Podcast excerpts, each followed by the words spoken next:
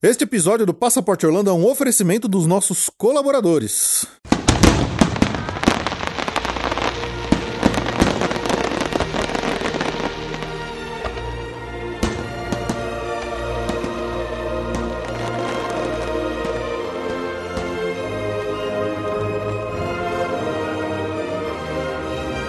Bem-vindo ao Passaporte Orlando.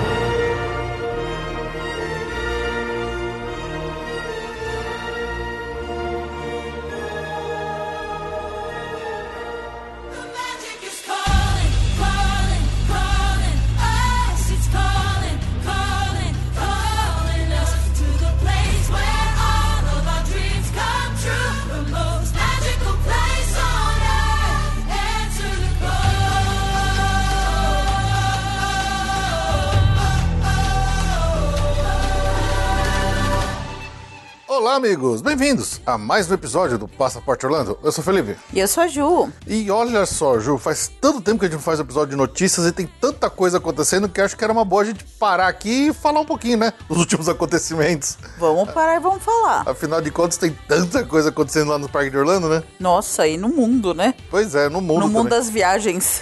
É, muitas novidades. Algumas a gente até já adiantou por aqui nos últimos episódios, mas, gente, tem coisa pra caramba aqui acontecendo, né? Muitas novidades. Então vamos lá, vamos voltar para mais um episódio de notícias, para atualizar vocês de tudo que tem acontecido lá pelos parques de Orlando.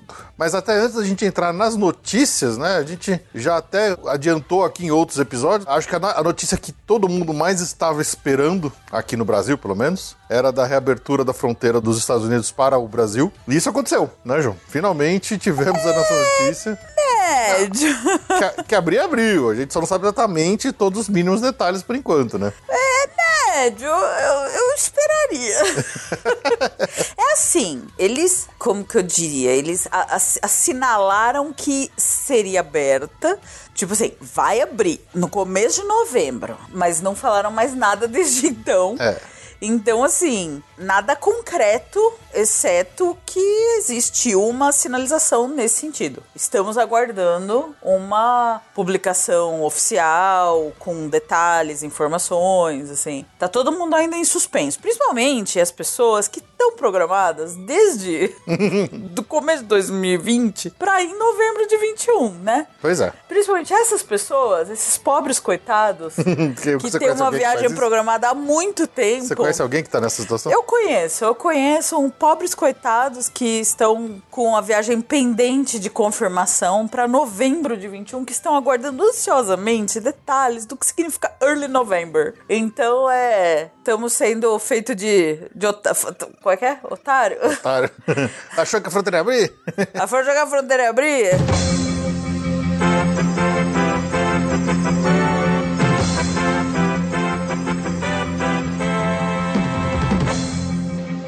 Interrompendo rapidinho aqui, entre a gravação, edição e a quase publicação desse episódio, saiu a notícia que faltava da data para qual os Estados Unidos vai realmente abrir com essas novas condições. Então está aí, pessoal, dia 8 de novembro. Essa é a data para qual os Estados Unidos vai abrir novamente as fronteiras para nós brasileiros vacinados com comprovação de vacina, com comprovação de teste de, de Covid negativo. Então é isso aí. Agora, quem estava esperando isso, pode voltar a se planejar. Parece uma eternidade que faz que eles fecharam tudo para nós, mas finalmente nós podemos agora começar a planejar nossas voltas para Orlando. Quem quiser arriscar aí, mesmo ainda num ambiente de pandemia ainda não totalmente finalizada, né? Ufa! É, oficialmente, tá? Até pra gente tirar essa, esse elefante da sala, que acho que quando a gente fala de episódio de notícias hoje, esse era o principal que a gente tá muito tempo esperando, né? Ah, Os Estados Unidos avi- avisou, né? Falou que eles iriam abrir para Brasil, China e outros países mais. É, pro Shenzhen, né? Toda a Europa. É, no começo de novembro. E aí a informação era que os, que os visitantes precisariam estar totalmente vacinados e precisariam fazer um exame em até 72 horas antes de entrar nos Estados Unidos. Obviamente apresentar esse exame negativo de Covid, certo? Certo. Mas coisas que eles não falaram. O que, que significa esse early November, ou seja, que data exata é? 8 de novembro. e exatamente quais seriam as vacinas que seriam aceitas, porque outros países, especialmente Europa ah, e tudo mais, que abriram fronteiras, muitos deles vieram com restrições para determinadas vacinas. né? Então, especialmente a Coronavac, que a gente tem bastante aqui no Brasil, não é aceita em alguns países da Europa. Por exemplo, a Alemanha abriu, falando que aceitaria a Coronavac, e aí o que? Uma semana depois eles voltaram atrás e tiraram a Coronavac das vacinas aceitas. É, então, a Suíça fez a mesma coisa. Pois é. E aí tava todo mundo ainda sem saber exatamente como que os Estados Unidos ia fazer e tal. E aí saiu uma, uma, uma coisa oficial dizendo que eles iam aceitar todas as vacinas é, aprovadas Pela OMS. pela OMS. E a Coronavac é, é aceita. Né? Então, teoricamente, brasileiros que tomaram a Coronavac não teriam restrições para entrar nos Estados Unidos. Desde que cumprissem os outros exigências Exatamente. todas. Exatamente. É um momento complicado de viagem, principalmente para quem tá realmente na boca de tomar uma decisão de ir ou não, que é o nosso caso, né? Exatamente. A gente já tinha uma viagem marcada para novembro de 20. Ela foi cancelada, né? A gente até achou que ia dar, né? É. A gente até o final, última hora, a gente achou que ia dar. Não deu. Logo a gente já marcou para novembro agora desse ano e já tava até achando que não ia dar. É, Diferente tava- do ano passado, que a gente achou até a última hora que ia dar. Dessa vez a gente já tinha achado que não ia dar. A gente tava esperando até começo de, de outubro para decidir, né? É. E aí, quando veio a informação deles que eles abririam. A gente já tava quase replanejando e cancelando ela e mudando o destino. A gente já ia pra França, É. pra ir pra conhecer a Disney de Paris. Mas aí veio essa sur... A gente já tava. Eu já tava achando, já tinha ouvido algumas pessoas falando, ah, agora é só no que vem, só no que vem. E aí veio essa surpresa. Mas eles precisam soltar regra pra confirmar a questão da vacina, pra confirmar as regras pra menores. Porque precisa. Cada país tá fazendo de um jeito, né? Exato. Precisa pra, também pra confirmar qual é o exame que vai ser necessário, se vai poder ser o antígeno. Mais uma interrupção aqui. Por enquanto, está sim confirmado que o exame de antígeno está sendo aceito tanto para sair do Brasil e ir para os Estados Unidos, quanto para retornar ao Brasil saindo lá dos Estados Unidos. Mas essas regras ainda são muito recentes e eles podem mudar a qualquer momento. Tá? Então, por enquanto, está sim confirmada a possibilidade de usar o antígeno, o exame de antígeno, que é mais barato, que é mais simples de fazer. Mas fiquem atentos para possíveis mudanças de regra se você estiver planejando viagem, ok? Porque hoje não é que o brasileiro não pode entrar nos Estados Unidos, ele pode, desde que ele não tenha estado nos últimos 15 dias no Brasil. Sim, tem que Por isso que fazer- o pessoal tá indo pro México, pra ir pro Panamá, etc. Mas quando entra lá, esse pessoal que, que tá podendo entrar, tá podendo entrar com o antígeno, o exame de antígeno, que é mais barato, rápido, simples de fazer do que o PCR. Então, são muitos detalhes, muitas regras, muitas informações que a gente precisa ter isso, que é o que os outros países já têm. Hoje o que tem de gente indo pra França, brincadeira, porque eles Sim. liberaram, liberaram o Coronavac. Então é isso que a gente precisa ter. É, pois é. Vai, Biden, vai, Biden. A gente quer gastar em dólar. Mas é isso. Bom, essa é a primeira notícia que a gente precisava dar aqui antes até de ir pros recadinhos, porque é algo importante e todo mundo tá esperando aí. Então, fiquem atentos, tá? Prestem atenção nas dicas da Ju aí, porque é, às vezes o nosso primeiro instinto é sair marcando, sair reservando e querer pagar tudo e viajar, mas tem que tomar um pouco de cuidado ainda, presta bem atenção é, ainda, ainda é um momento muito delicado. Exatamente. E então vamos lá pros recadinhos, a gente já volta aqui pra falar o resto das notícias, porque essa era a mais importante, mas tem muitas outras interessantes também.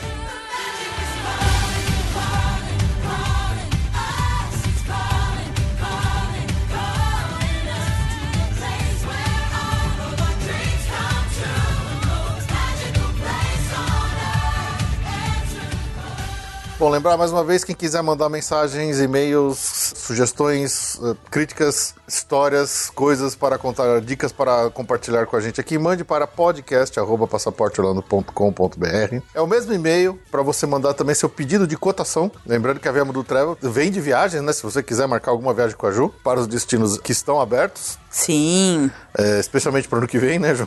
melhor ainda. Bom, Brasil já funcionando a todo vapor. É é a viagem mais segura que você pode marcar nesse momento.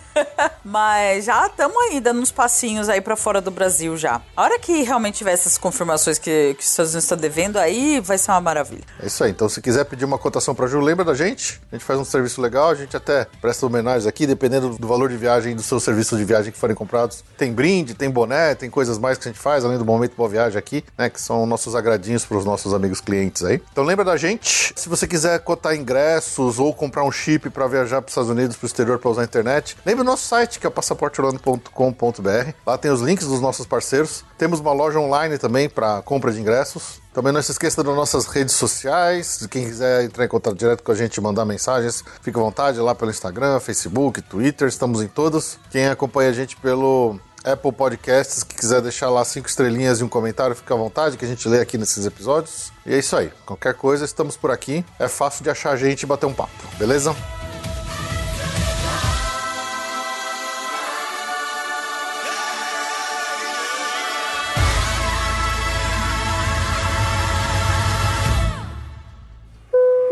Atenção, senhores passageiros, para o momento. Boa viagem.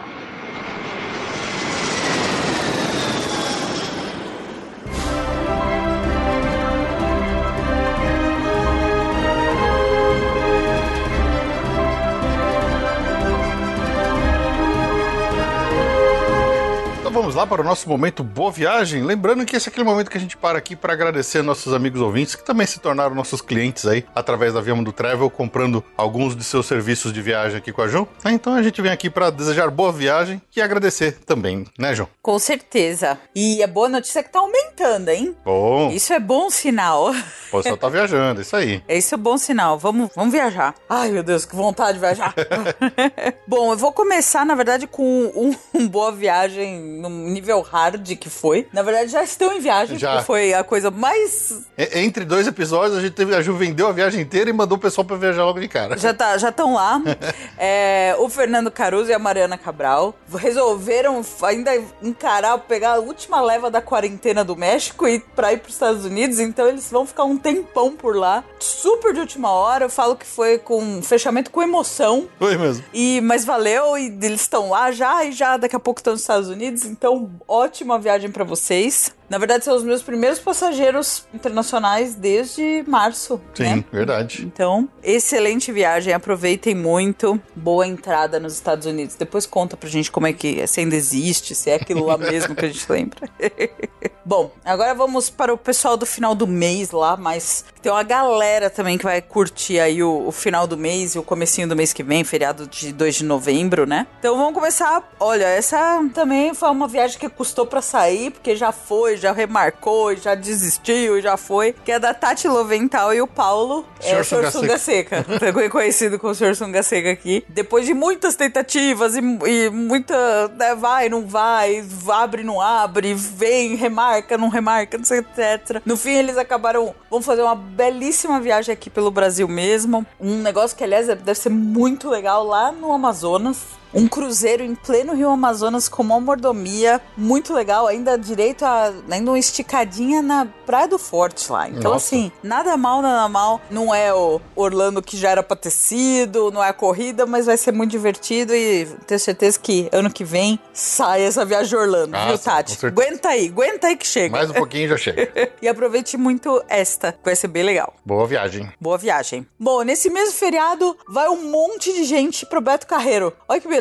Ó, parque temático em, em real. Parque temático em real é um sonho. e vão se divertir a beça. Então, o pessoal do Leonardo Cabral, o Leonardo, a Lívia, a Luísa e o Lucas. E o pessoal do Pedro Romero. O Pedro, a Emily, o Theo e o Thomas. Então vai ser uma festa lá no Beto Carreiro. fazer um mini encontro do Passaporte Orlando lá no Beto Mini Carreiro? encontro Beto Carreiro. Olha só, que legal. A gente devia ir junto. Olha, devia mesmo, viu? A gente devia ser convidado, mas a gente não foi. Mas Devia se convidar. a gente devia se convidar pra ir lá ver parque em real. Bem, os- bem o Zentrão que vai, vai fazendo as coisas, vai entrando no meio do programa dos outros. Não, isso é em criança, né? Sem criança nenhuma, exatamente. Mas vai ser muito divertido, com certeza, juntar a galerinha pra conhecer o parque. Ah, eu, eu preciso voltar no Beto Carreiro. Eu fui quando eu era criança. Nossa, eu fiz há muitos anos também, nem É, lembro de nada. Eu não lembro de nada. Eu não lembro de nada. Eu era criança, eu não lembro de nada. Preciso ir. Quem também vai fazer uma viagem super especial é a Bárbara Carvalho com o Matheus e o Samuel. É uma viagem de reencontro de muito tempo, desde a pandemia, que o Samuel nasceu na pandemia e ela não via a família, então já vai Oh, fazer uma. Olha legal. que legal. Essa viagem vai ser muito emocionante. Então eles têm umas, eh, alguns encontros aí. As crianças da pandemia, né? As crianças da pandemia vão finalmente conhecer as famílias.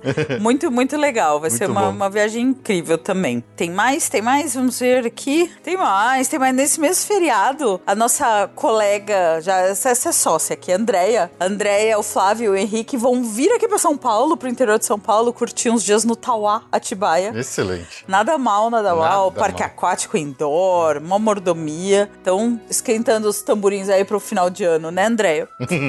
então, ótima viagem pra vocês também. Olha, você viu? É. Viu? Há quanto tempo que a gente não tinha um momento de uma viagem assim? olha, esse momento pra viagem tá incrível mesmo. Tá incrível, tá incrível. E acho que pra outubro e comecinho de novembro é essa galera aí, por enquanto, Por né? enquanto, Ainda dá tempo, tá? Ainda dá tempo. Estamos. quem se animar, quem se animar é só falar aqui com a Viabudo Travel. É isso aí. Ou manda- comigo também. É, Conhecido quem- como eu. É. Quem tiver telefone, liga direto. Se não, manda e-mail no podcast.passaporteorlando.com.br ou no viamundo, arroba viamundotravel.com.br. Sim. E muito obrigado a todos pela confiança aí pelo, no trabalho. Com certeza. Muito obrigada. Boa viagem pra vocês. Boa viagem pra todos.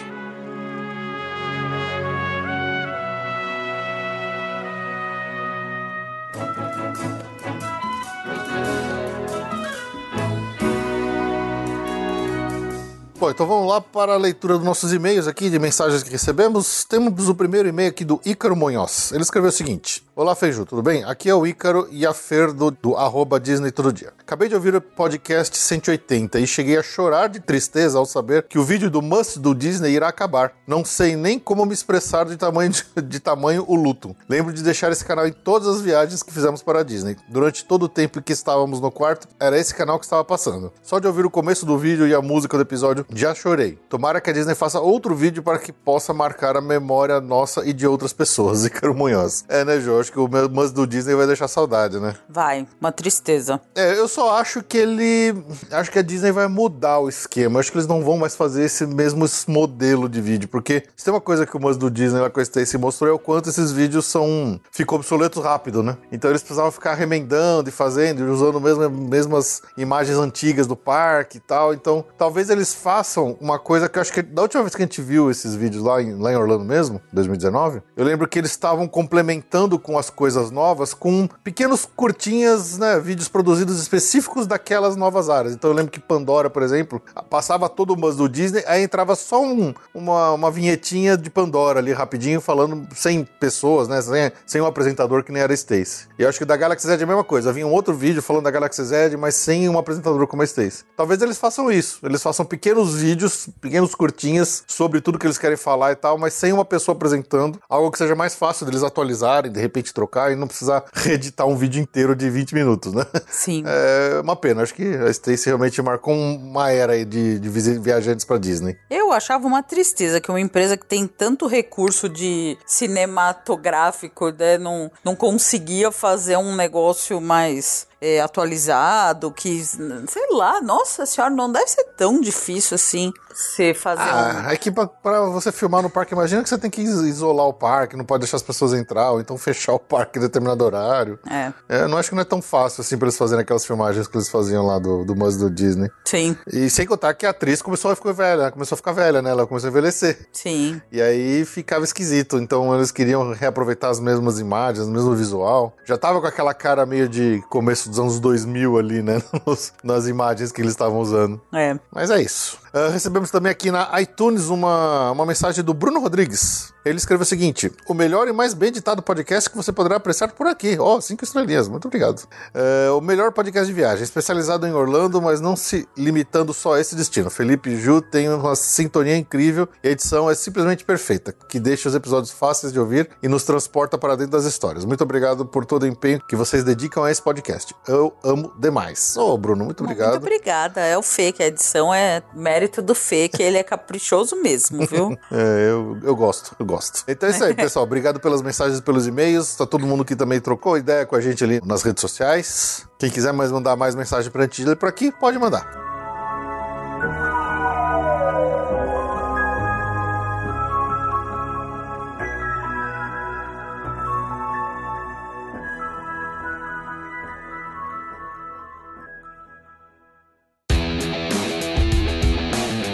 Notícias do mês.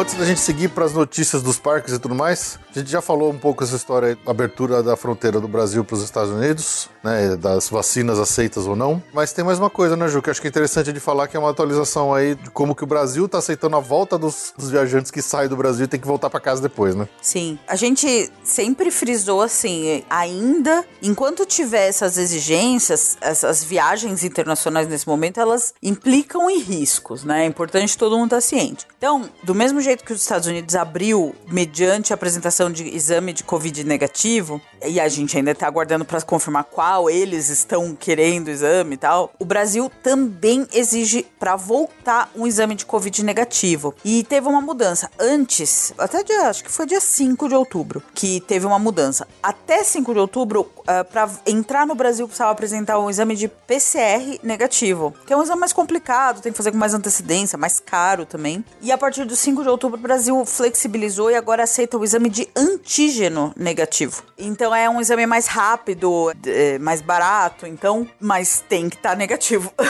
É, exatamente. Então, assim, para voltar dos Estados Unidos, facili... o governo do Brasil facilitou para voltar não só dos Estados Unidos, qualquer viagem tem que apresentar esse exame. Então, agora aceita o antígeno. Essa é a última mudança que a gente teve. É, isso aqui é uma coisa que é importante frisar em toda essa história, né? Todos têm que estar vacinados para viajar. Não só para viajar, mas para circular na sua cidade. É importante, pessoal. Vacina é importante. Todos têm que estar, tomar esse cuidado. Porém, lembre-se que a vacina, ela não bloqueia 100% a sua chance de se contaminar. Então, uma viagem é sempre uma, é um risco que você está correndo de se contaminar. Por mais que você esteja vacinado, você ainda pode pegar. É óbvio que quem pegar estando vacinado tem muito menos chance de acontecer algum problema grave. Mas o fato de você estar viajando e você pegar Covid, você não volta pro Brasil. Isso é um risco para sua viagem, porque você vai ser obrigado a ficar no destino por pelo menos mais 15 dias se tratando. Ou seja, é mais custo, seu voo de volta vai estar. Tá, é, você vai perder. Então, assim, tem que pensar, mesmo se você quer viajar, se vale a pena viajar. Tá? É só uma ideia assim. Pra... Há riscos. Há riscos, tá? Não é porque tá vacinado, que tá liberado, que a fronteira não. Ainda mais a gente sabendo que os Estados Unidos lá, o pessoal ainda tem metade do, da população de lá não tá querendo se vacinar porque eles são os cabeçudos. Há riscos. Tá? Há riscos. A gente tem que ter essa Não, e você tem o risco de pegar e não ser grave, ser assintomático, mas de qualquer forma você, Você não, não conseguir volta. voltar. Exatamente. Então, assim, não é o- só o risco de saúde que existe, mas se você tá vacinado é menor, mas se você der um, der um positivo, você não volta, Você até tá volta. negativo. Exatamente. Então, Então, ponha, ponha na balança, tá? Às vezes vale mais a pena se você, ah, não sabe, não sei, não sei se eu quero, se eu não quero. Viaja aqui pelo Brasil, que aí você não tem que ficar fazendo exame e você pode voltar direto, né? sim. Mas hoje em dia já tem que apresentar vacina em bom, um monte de lugar pra entrar, tá? Exatamente. Passaporte da vacina agora Passaporte nacional, né?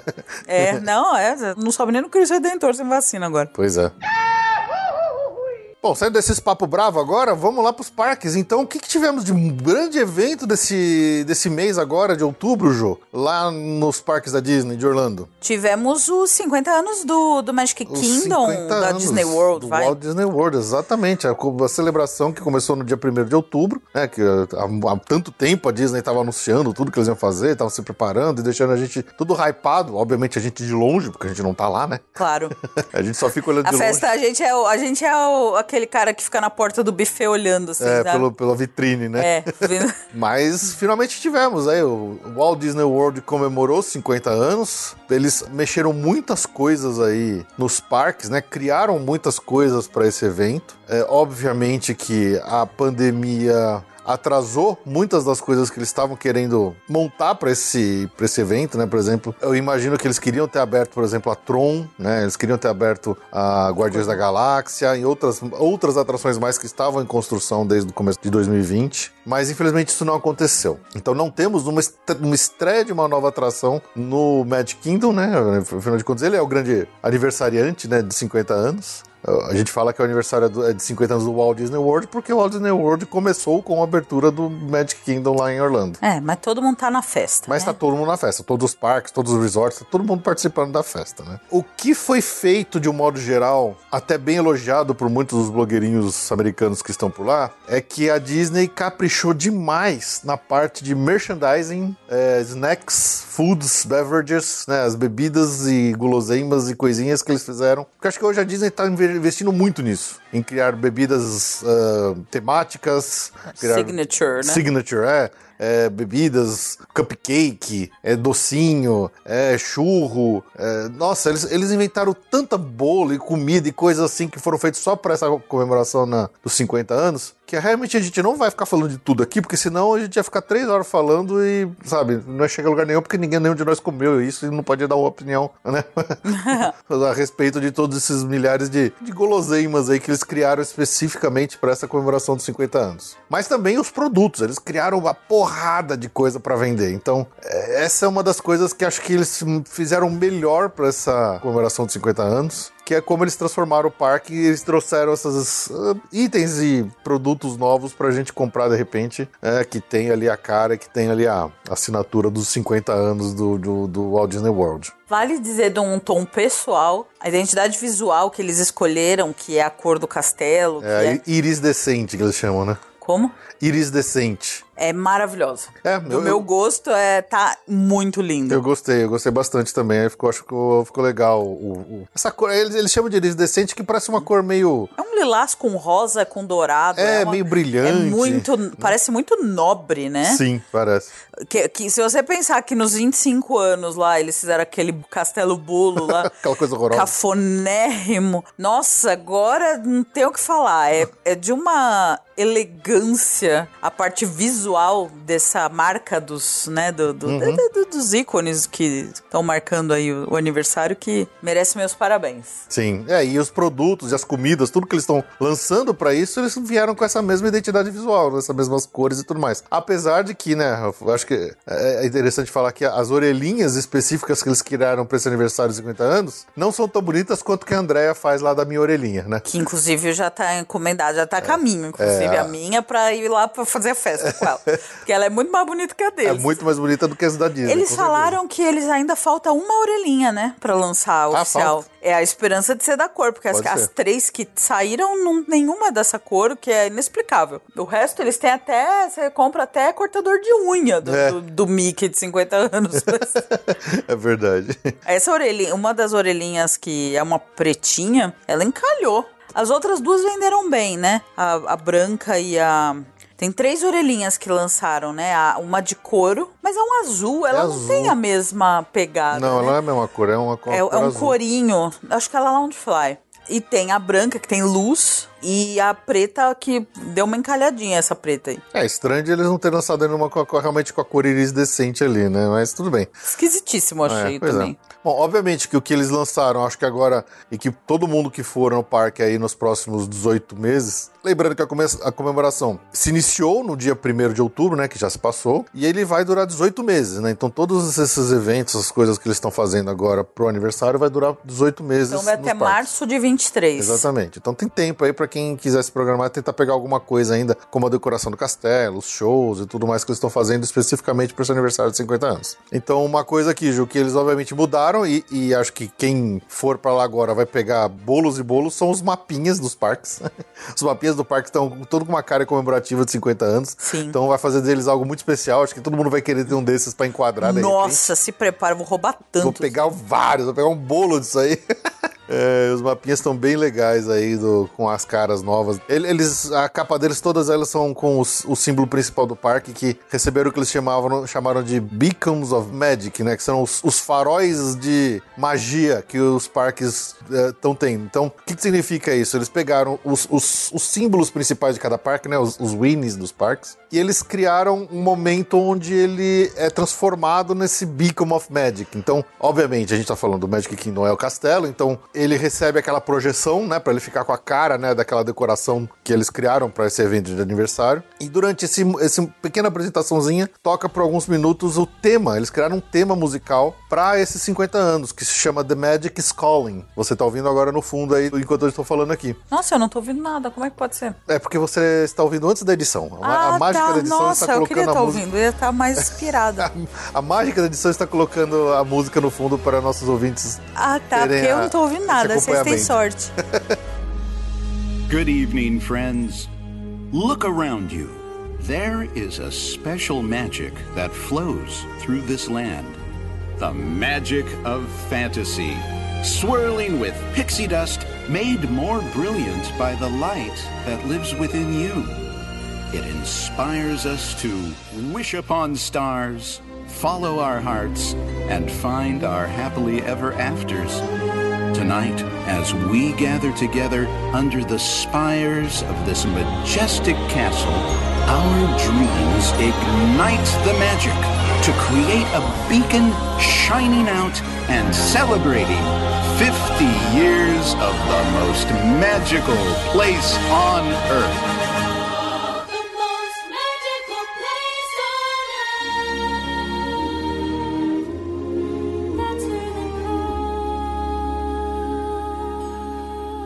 Os quatro parques têm isso, então, obviamente, o Magic Kingdom é o castelo, né? Ele fica bem bonitão, com uma cara parecida com o do que depois a gente vai ver no show. Não, agora temos que falar a verdade. Vai, fala do próximo. Calma, eu vou, eu vou deixar isso por último, né? Tá. O Hollywood Tower Hotel, a torre do terror do Hollywood Studios, ela também recebe toda uma iluminação, de, parece que ele fica decorado de um jeito diferente, ele fica bem bonitão. Até colorido demais, né? A gente, quando lembra de, do, do Tower Hotel, que é pra ser um negócio de terror, teoricamente. Mas fica bonito, fica bem legal o que eles fizeram. E a árvore da vida no Animal Kingdom também. Mas essa aqui, eu confesso que eu, eu- ela ficou bonita, mas ela lembra muito o show que já, né, o Tree of Life Awakening que eles já faziam. Só que agora nas cores da comemoração do, do parque. Mas eu acho que o grande destaque desses Beacons of Magic, que dá um cacete em todos os outros, é o que eles fizeram na Spaceship Earth lá no, no Epcot, né, Ju? Sim. Ela. Olha, acho que de tudo. A gente vai falar de várias coisas É. novas e tal. Acho que de tudo. Nada foi tão unânime, acertado. Com certeza. E algo que você pensa assim, cara, como é que não pensaram nisso antes? quanto a iluminação da, da bola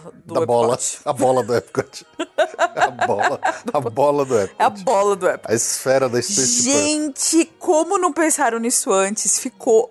É, é unânime, né? Ficou maravilhoso. É assim, só pra explicar, a gente até falou isso em outros episódios, mas eles colocaram é, spots de luz nos vértices ali dos triângulos que formam o, o, o geodésio ali da, da, da esfera da, da Spaceship Earth. E eles são pontos de luz que têm né, múltiplas funções e tal. Só que você olhando de longe, aqui, eles fazem um show de iluminação naquele negócio, porque elas mudam de cor, ele faz um desenho, e aí ele faz uma coisa, e aí ele desenha um- como se fosse o, o- o globo com os continentes, e aí ele fica brilhando como se fossem estrelinhas. Tá lindo, tá maravilhoso. Aí quando você vê isso ainda da frente do Epcot, onde né, aquela praça central que tem a, a fonte nova ali, e, e as luzes que eles colocaram em todos o, o- as- as a cobertura que tem em volta ali daquele, daquela praça central do Epcot, cara, ficou uma composição incrível. Eles realmente acertaram a mão nisso. E é como a Ju falou, cara, como que nunca colocaram antes essas luzes no Epcot? Por que, que nunca colocaram antes essas luzes na Spaceship Earth? Demorou muito pra eles fazerem Demorou isso. muito e, nossa, que espetáculo. É. Eu tenho, eu sempre falo assim, pra mim o cúmulo do que demorou, como a humanidade demorou pra pôr rodinha em mala. Eu sempre, gente, a roda existe há quantos milhares de anos? Mala existe há quantos milhares anos? Precisou vir 20, 30 anos atrás, pra, porque quando eu era criança a gente ia mala do sua madruga, entendeu? Era óbvio que tinha que pôr uma rodinha numa mala. Lógico. É a mesma coisa a luz na, na bola do Epcot. Gente, é óbvio que tinha que ter luz na bola do Epcot. Agora, agora é perfeito. Agora aquilo lá faz sentido. Sim. E é maravilhosa. Ficou É- muito bonita. Ficou muito bonita. Olha, o, o castelo é bonito, é, mas o castelo, como a Sempre gente foi já tá bonito. acostumado com ele, recebendo projeção, né, show de projeção, não foi nada assim, nossa, que diferente. Foi, é bonito, mas é algo que a gente já tinha visto antes. Não, e a gente que costuma ir nessa época do final do ano, na verdade, a gente via o castelo mais tchan ainda com, o- Com as luzes de as Natal. luzes de Natal, que não tá tendo. Não vai Exatamente. ter esse ano, provavelmente não vai ter no que vem também. O- A Torre do Terror, ela fica bonita? Ficou, mas assim, nos últimos anos eles já têm feito show de projeção também nela durante o Natal. Sim. Então era, era algo que, ok, a gente viu Não um é novo impactante. desenho, não é impactante. Não é feio, não, não, É. John, longe disso, Longe mas não é disso, impactante. exatamente. O mesma coisa pra árvore do- da vida lá no Animal Kingdom. Ela também já tem um show de projeção nela, que é o Tree of Life Awakening. Então, assim, é mais uma coisa igual às outras, só que com o tema dos 50 anos. Agora, o que eles fizeram na esfera do Space Shipper, essa foi diferente. E esse realmente é bom que eles nunca tirem, né? Eles falaram que isso aí vai ser um negócio realmente é, Permanente. fixo, permanente. Não, é óbvio. É óbvio, tem que ser. E é muito legal, é muito A não legal. ser que o Bob vá lá e queira estragar ah, a festa do mundo. mala desse careca maldito. Que, que homem, que, que É. desgraceira esse homem. Eu posso falar mal de careca, porque eu tenho lugar de fala, tá? Eu sou careca.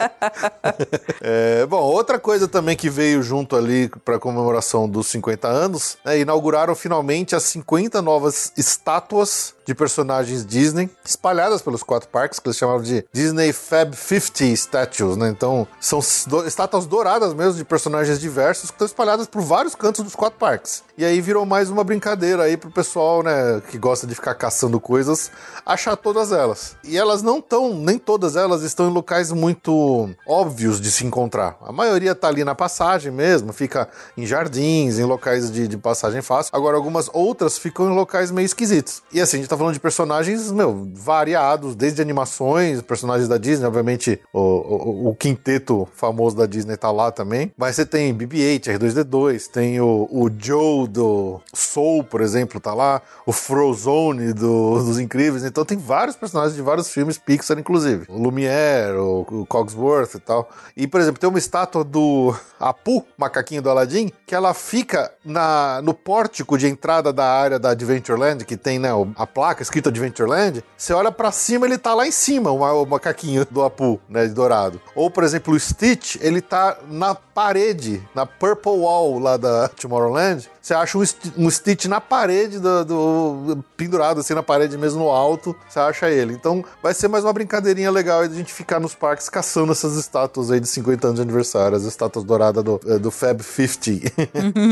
É, bom, e como eu falei, né, eles lançaram uma porrada de produtos novos. Então tem desde, obviamente, baldes de pipoca, copos e tudo mais novi com novidades, né? Então tem baldes de pipoca que são o Mickey e a Minnie bonitinhos, assim, com a roupa deles, porque eles, obviamente, os personagens ganharam roupas novas para essa comemoração de aniversário, com a, a cor iridescente que faz parte ali da identidade visual dessa comemoração. Mas, é, como, co- como o ser humano é, é esquisito, o dia primeiro, que foi o dia da festa, propriamente dito, também foi o dia que eles liberaram as lojas para começar a vender esses produtos novos que eles criaram para essa comemoração de 50 anos. E americano, né, afinal de contas, são americano praticamente que tá lá, né? Quem, quem não é americano que tá lá é porque é estrangeiro que mora por lá, mas a gente ainda é local, digamos assim, né, Ju?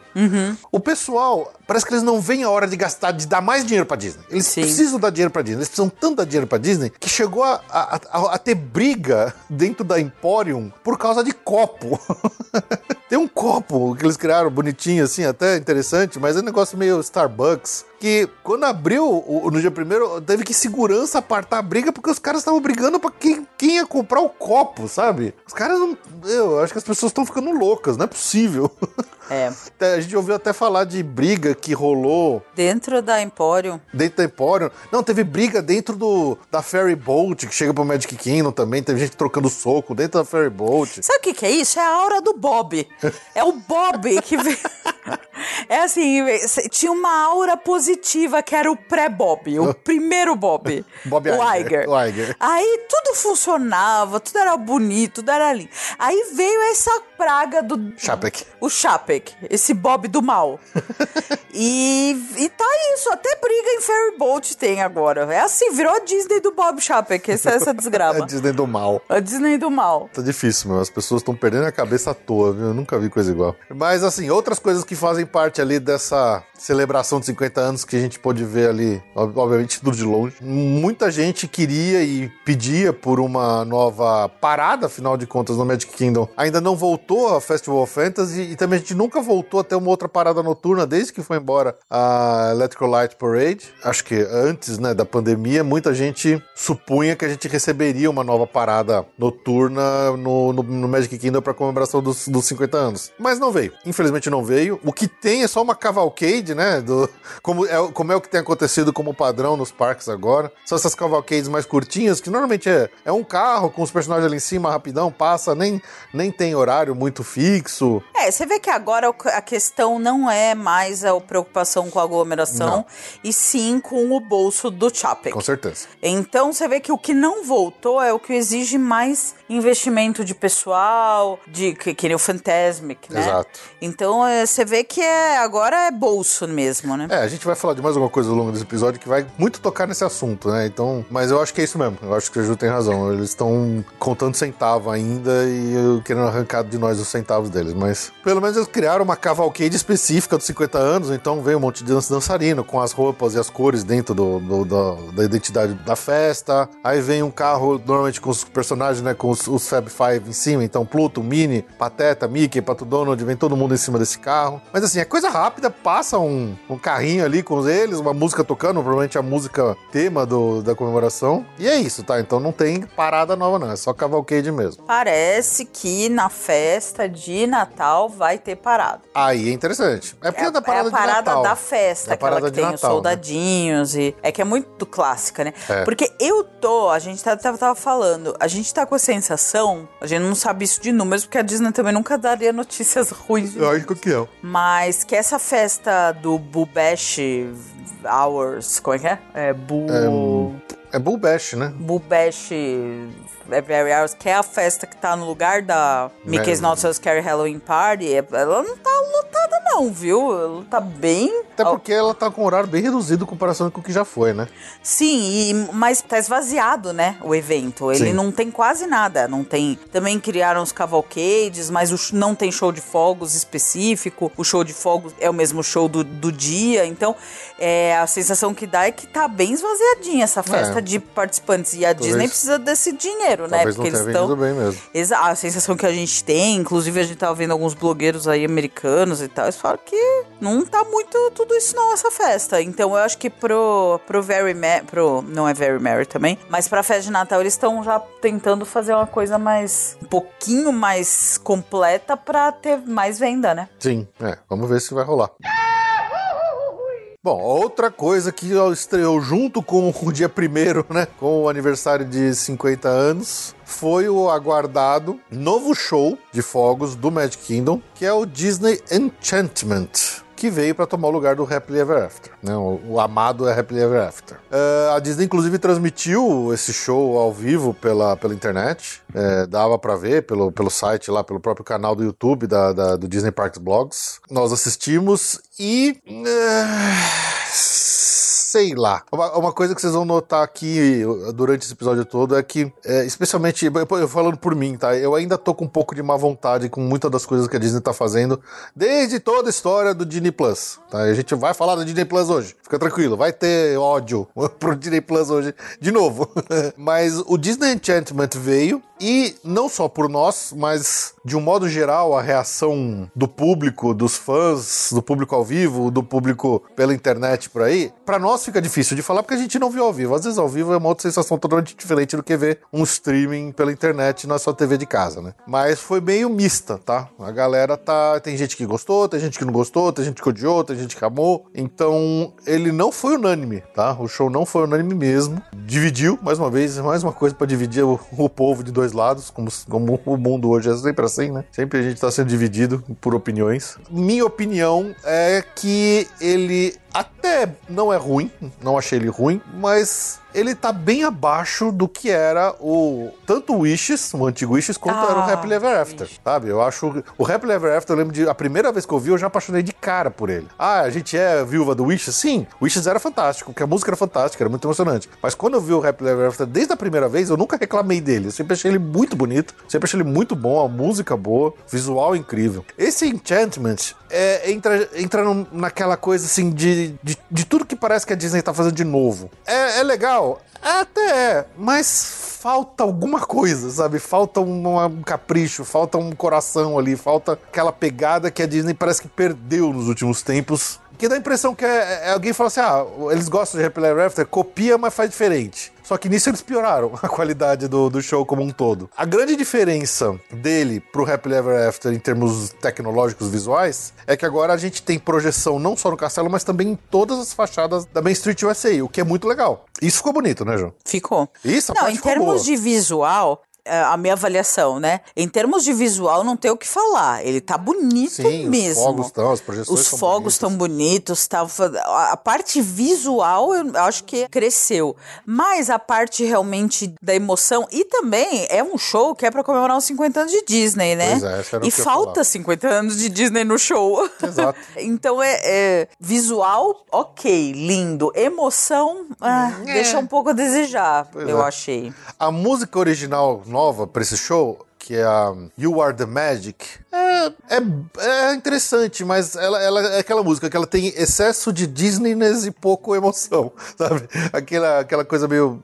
Não, não ficou boa, sabe? Ela não chega nem perto da Happily Ever muito menos, nem se encosta no, no dedão do pé da música do Wishes. É difícil falar, brigar contra a nostalgia, mas essa é verdade, assim. A gente tá avaliando é isso. E acontece o seguinte: o show em si, né? é, gente, as projeções e as músicas que eles tocam, porque assim como os shows anteriores, eles sempre tem trechos de músicas que eles pegam dos filmes e tal, eles vão tentando contar uma história. A história desse eh, Enchantment, pra mim, não fez muito sentido. Eu confesso que eu não consegui encontrar uma linha ali de história diferente dos shows anteriores. E era pra ser um show sobre os 50 anos do Walt Disney World. Eles trocaram pra estrear agora pra ser uma música especial, um show especial pra comemoração de 50 anos. E não tem nada de falando de Roy, falando de Walt, falando de, de atrações próprias do parque. Sabe, o mínimo que eu imagino que deveria ter era alguma sessãozinha ali no meio do show com algumas músicas das atrações originais, né? Poxa, já pensou se eles colocassem músicas do uh, Haunted Mansion, músicas do Pirata do Caribe, Tiki Room, sabe? Já que tá falando de, de 50 anos do, do Magic Kingdom e do Walt Disney World, eles tinham que ter feito alguma coisa desse tipo, né? Sim. Ou então falar das atrações e da- da- dos filmes e das coisas mais clássicas que fizeram parte em todos os 50 anos. Mas assim, eles, eles usam pouquíssimas músicas de coisas mais antigas, em compensação, filmes super novos, como Moana. Eu não entendi por quê. Tem duas músicas do Moana. Tem uma no começo e tem outra no final. E Moana não tem presença nenhuma no parque até hoje, dentro de todos os 50 anos, sabe? É. Ah, a música de Moana é ruim? Não, não é ruim. Mas qual que é o sentido disso? Num show de 50 anos, você pegar um filme novo que não tem presença do parque pra fazer a comemoração desse, desse né? É, meio Eu achei esquizofrênico. esquisito demais. E... Frozen 2. Frozen 2, sabe? Uma música do Frozen 2. Poxa, a música é interessante, é interessante, mas. Não tem Frozen no parque, no, no Magic Kingdom. É. Sabe? Tem lá no Epcot, mas. é- E não é o 2.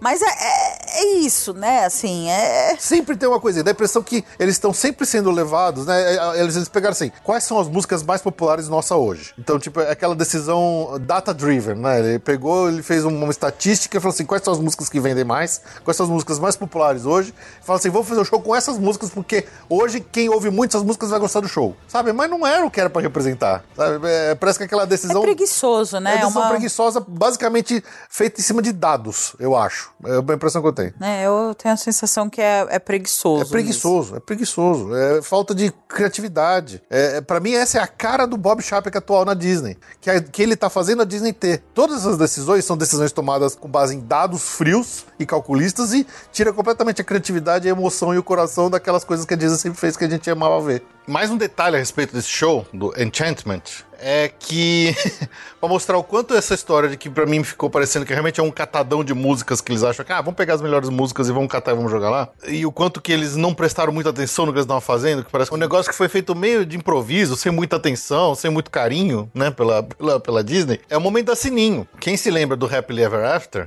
o momento da Sininho era muito emblemático. Até no Wishes também era. E ele era um momento muito marcado pela música. É, acho que quem, quem se lembra do Happily Ever After é aquela música, na hora que a música vai crescendo, ela vai crescendo e fala assim: You can fly, you can fly, you can fly. E a música cresce, cresce tudo e pá! E aí a Sininho sai bem na hora. Quer dizer, o momento da Sininho é muito marcado, é muito planejado e, e ele bate com a música de um jeito incrível. Esse agora, o Enchantment, a Sininho simplesmente aparece lá no meio de uma música, no meio de um acorde, onde não tá acontecendo nada de especial. Você pode até perder a Sininho, se você não estiver olhando pro castelo naquela hora, porque não tem nenhum momento que destaca ela, sabe? Então é um negócio que foi feito assim, muito sem capricho, sabe? Sem vontade de fazer um negócio decente. É só mais um detalhe pra mostrar o quanto eu fiquei meio ah, irritado com esse show no final das contas. Tanto é que o show mal estreou e já tem gente fazendo petição online pra voltar ao Happily Ever After. Opa, eu não sabia dessa, vou assinar. Pois é. Vou assinar. Aliás, surgiu um, um meme que rodou aí, alguém muito insatisfeito com o show criou como se fosse uma mensagem oficial da Disney. É um é um copiou anúncio, um anúncio, é, como se fosse a comunicação oficial da Disney mesmo, fez bonitinho, sabe? Pedindo desculpas e falando que em função de, dos reviews negativos ia voltar o Happily Ever After. Aí todo mundo olhou e falou, não, isso aqui não deve ser real, é uma pena, mas é fake, era fake.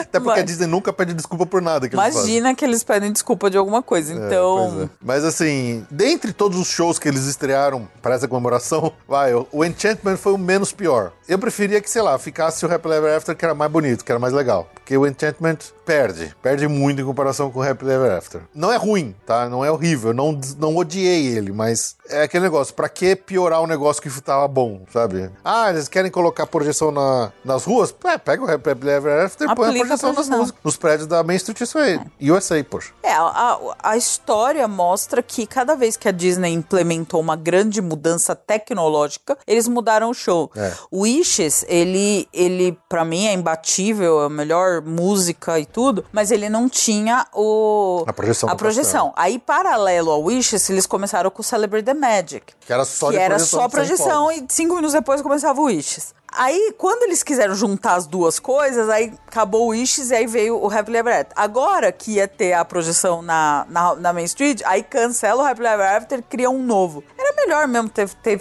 É. implantado as projeções com o Happily Ever After.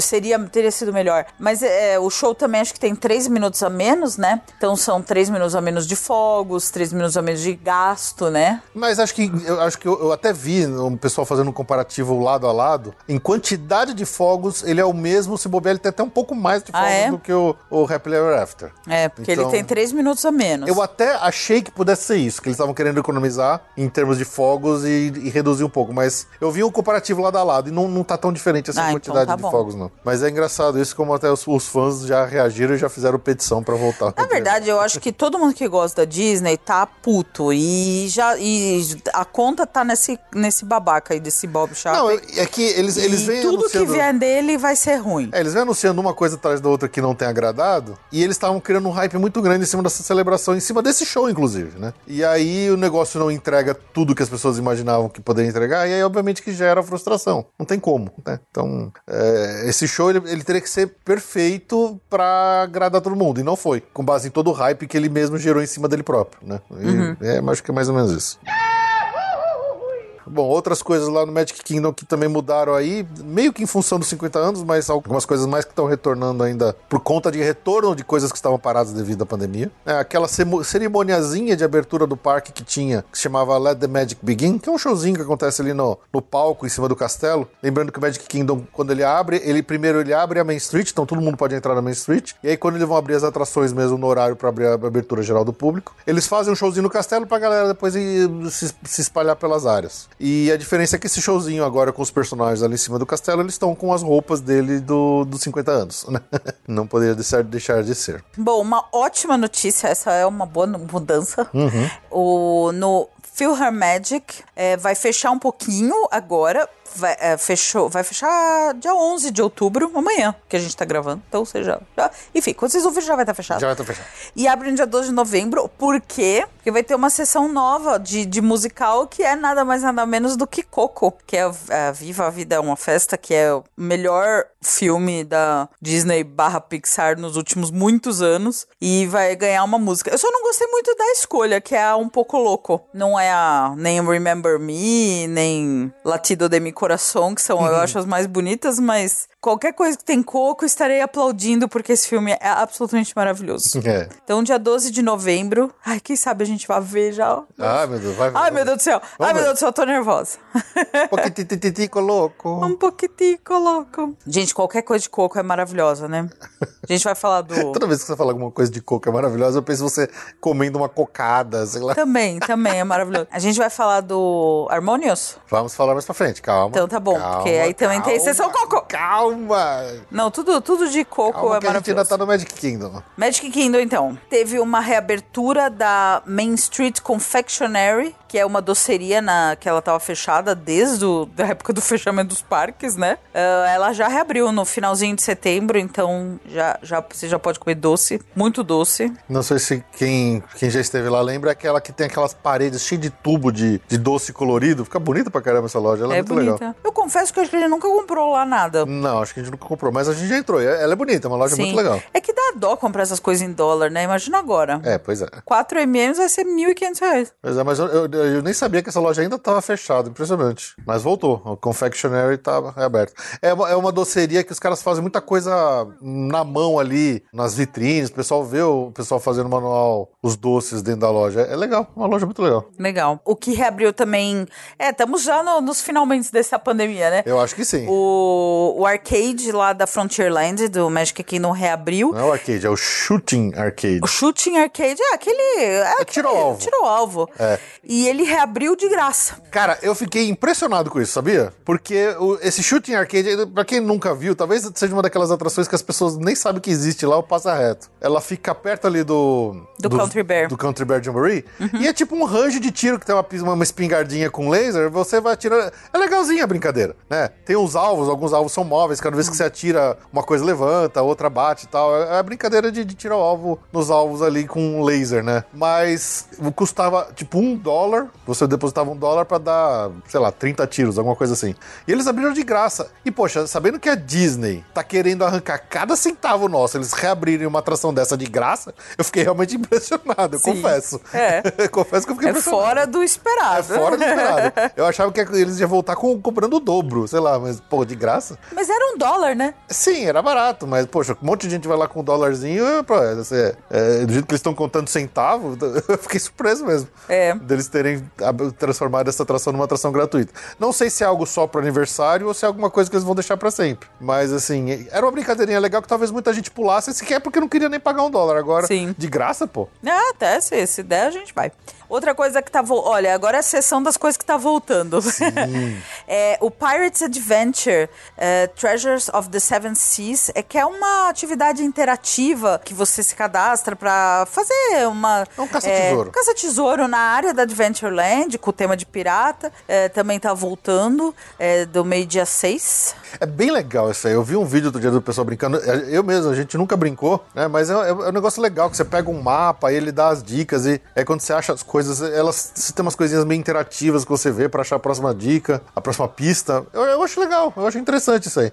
E, assim, depois que o Sorcerers of Magic Kingdom fechou, esse era a última, última coisa que tava sobrando de graça pra ser feita no Magic Kingdom dessa cara. Desse tipo. E aí ele fechou por causa da pandemia e agora voltou. Então, mais uma atividadezinha de graça que é interessante fazer no parque. Obviamente que é uma, é uma atividade que toma muito tempo e tal, então talvez não seja pra pessoas que nem nós brasileiros que só vamos lá uma vez a cada milênio, por exemplo, né? Aham. Mas quem tem mais tempo gosta de fazer esse tipo de atividade é bom saber e é de graça. Sim. Saindo do Magic Kingdom indo lá pro Epcot, esse parque também ele tem bastante coisa acontecendo, afinal de contas é um parque que terá seus 40 anos comemorados no ano que vem, 2022. E ele foi importante ali na comemoração dos 50 anos também, porque ele também teve várias novidades e coisas aberturas que tiveram nele nesse dia né, de comemoração do, do Walt Disney World como um todo. A primeira, e acho que a mais importante delas, é a estreia também do novo show noturno Harmonious. Um outro show que estava sendo há muito tempo hypado pela própria Disney, né? E todo mundo já estava vendo as barcaças enormes que eles criaram para esse show, que estão estacionadas permanentemente lá. Inclusive, tem gente reclamando que as barcaças são tão grandes que elas atrapalham as fotos do lago, né? Quando a gente conseguia tirar uma foto do outro lado do lago, vendo a Spaceship Earth. Então, o, o show, o show precisava ser bom, porque as pessoas já estavam meio de má vontade com ele logo de cara, porque tá a gente reclamando do tamanho das barcaças. Olha só que coisa, né? Mas aí, no dia 1 de outubro, né, também estreou o novo Harmonious. Na verdade, foi dia 30. 30 de outubro. É verdade, ele estreou um dia antes, é isso É. mesmo. Ele estreou um dia antes pro público. Acho que eles fizeram meio que um pré-show, um primeiro show, né? A ideia era que ele, ele tivesse aberto só no primeiro dia primeiro, mas ele acabou inaugurando um dia antes. E mais uma vez, mais uma vez, a Disney não conseguiu agradar a todos. Eu, eu estou entre esses que não conseguiram ser agradados. Eu fui bem crítico com relação a esse show. Eu gostei. É. Eu concordo com alguns pontos que o Felipe vai falar da opinião dele, mas eu acho que pra mim é um upgrade nítido. Ainda mais que o Epcot Forever. O, o, o, Ep- o Illuminations tava muito cansado. Tava. Ele tava muitos anos no mesmo show, ele era um show cansado. E o Forever, ele até tinha o seu charme antes da pandemia, quando ele tinha a lanchinha. Depois que eles tiraram a, a única parte mais diferente, ele não tinha nada, na verdade. O show tava muito básico. E pra mim é uma evolução. Concordo com alguns pontos, o Fê vai falar o que ele acha, mas pra mim eu gostei. Eu gostei. Eu gostei mais dele do que do Enchantment. É, Assim, o show, visualmente, ele é muito bonito. Eu achei que eles realmente capricharam na parte visual do, do Harmonious. Porque você tem aquelas barcaças enormes que são telas de LED enorme, então ele tem outros uns braços móveis também, tudo cheio de jato d'água, com laser, projeção. E tem o, o portal, o, o círculo central que todo mundo tá chamando de Stargate, porque ele lembra realmente Stargate, onde tem uma cortina de água, eles projetam lá e os fogos estão bonitos, né? Os fogos estão no mesmo nível ali, digamos, do, do, do show do Magic Kingdom. Então, assim, a parte visual do show é um upgrade inacreditável com relação ao que tinha antes. Seja o Illumination, seja o, o Epcot Forever, né? Isso é inegável, não vou, não vou falar mal do, do visual. Eu vi até gente reclamando que as animações que eles estavam projetando ali nas telas de LED eram animações meio pobres. Nossa, que coisa feia, a Disney podia ter animado melhor. Confesso que eu não vi isso, até porque a gente viu pela TV, mas ali, aí eu já tô achando que é picuinha, que o pessoal tá reclamando mesmo de qualquer coisa que Ela era teria. estilizada, né? Ela era estilizada. É. é. Não, eu não vou reclamar disso não, porque eu não achei que era problema. O que me incomodou com esse show é que, a- a- assim como o Enchantment, eu achei ele sem coração e sem graça, né? Sem graça no sentido de musical mesmo. Porque o que eu mais gostava do Illuminations é que o Illuminations, apesar de ser um show cansado, ele tinha uma música original e ele realmente contava uma história. Ele tinha uma, uma pegada que era bem Epcot. Aquele show, aquele show, quem visse ele, fala assim, esse show, o único parque que ele cabe é no Epcot. Não, não cabe em outro lugar, né? Então, é, ele foi feito pra ser do Epcot, ele tinha a cara do Epcot. O Illuminations era puro Epcot, né? O Epcot Forever, apesar de ser um show tapa-buraco curtinho, o interessante é que ele, pelo menos, ele fazia homenagens ao parque mesmo, durante todos os anos dele, usando músicas originais de atrações seja atrações que já tinham fechado ou atrações ainda existentes. né? Então, por exemplo, tocava música do Soaring, tocava música do o, Spark, do, do Figment. Então ele tocava várias músicas, até a música do Kitchen Cabaré, que a gente tira sarro da André até hoje, por causa ela, fala- ela sempre fala do Kitchen Cabaré. Então isso era interessante do, do Epcot Forever, né? Ele o, trazer as músicas dos parques originais. Esse show novo, o Harmonious, que eles falam que era pra ser uma celebração dos povos, não sei o quê, é basicamente um mashup de um monte de música de filme Disney. E mal tem uma música original. Até tem uma que toca no final e que ela meio assim, ela é sem graça. Então, é um show que ela poderia estar no Epcot, que ele poderia estar no Animal Kingdom, ele poderia estar no, no Magic Kingdom, ele poderia ir em qualquer lugar. Ele não é um show que ele, ele é especial em nada por ser um show do Epcot. E, e assim, ah, ah, nossa, é uma celebração dos povos, não sei o que. Como é que eles fizeram a celebração, celebração dos povos? Eles tocam músicas de algum filme Disney que por acaso tem alguma ligação com algum país ali que tem no World Showcase. Então, toca a música do Mulan, toca a música do Brave, porque escocês é a coisa mais perto que eles acharam lá do, do país da Inglaterra. toca, sabe, toca a Notre música Dame, no- to- Notre Notre Dame, Dame, né? Toca música do, da França lá, do, do- do- um pouquinho de Bela Fera, um pouquinho de é, Corcunda de Notre Dame. Então eles foram fazendo isso, eles foram pegando alguns filmes que tem alguma ligação com algum país ali do Epcot. E nessas músicas tem trechos na língua original. Exato. Eles cantam um pouquinho daquela música na, na língua dela mesmo, do país que tá ali. E é meio que isso, eles fazem esse, esse mashup aí com essas músicas e assim, é- é- parece que as músicas são meio mal emendadas, eles não, te- não se deram nem ao trabalho de criar um- umas músicas de ligação pra você ir fazendo os trechos é, ficarem mais assim, fica mais orgânica a mudança entre, entre as países e tal, entre as músicas. É, ah, toca um pouquinho, pum, para. Ah, toca outro pouquinho de música, pum, para. Sabe, não tem. é, o show ele é esquisito, ele. Eu não sei, eu achei ele muito, muito fraco. De novo, é aquela mesma coisa que eu falei um pouco do Enchantment. Parece que é um show criado por um algoritmo que fala assim: ah, quais que são as músicas mais famosas desses países aqui, pega elas e junta. E aí no finalzinho eles tocam uma música original, que é uma música original eh, meio sem graça, não, não pegou, sabe? Pra mim não pegou mesmo. O visual é bonito? É, mas cara,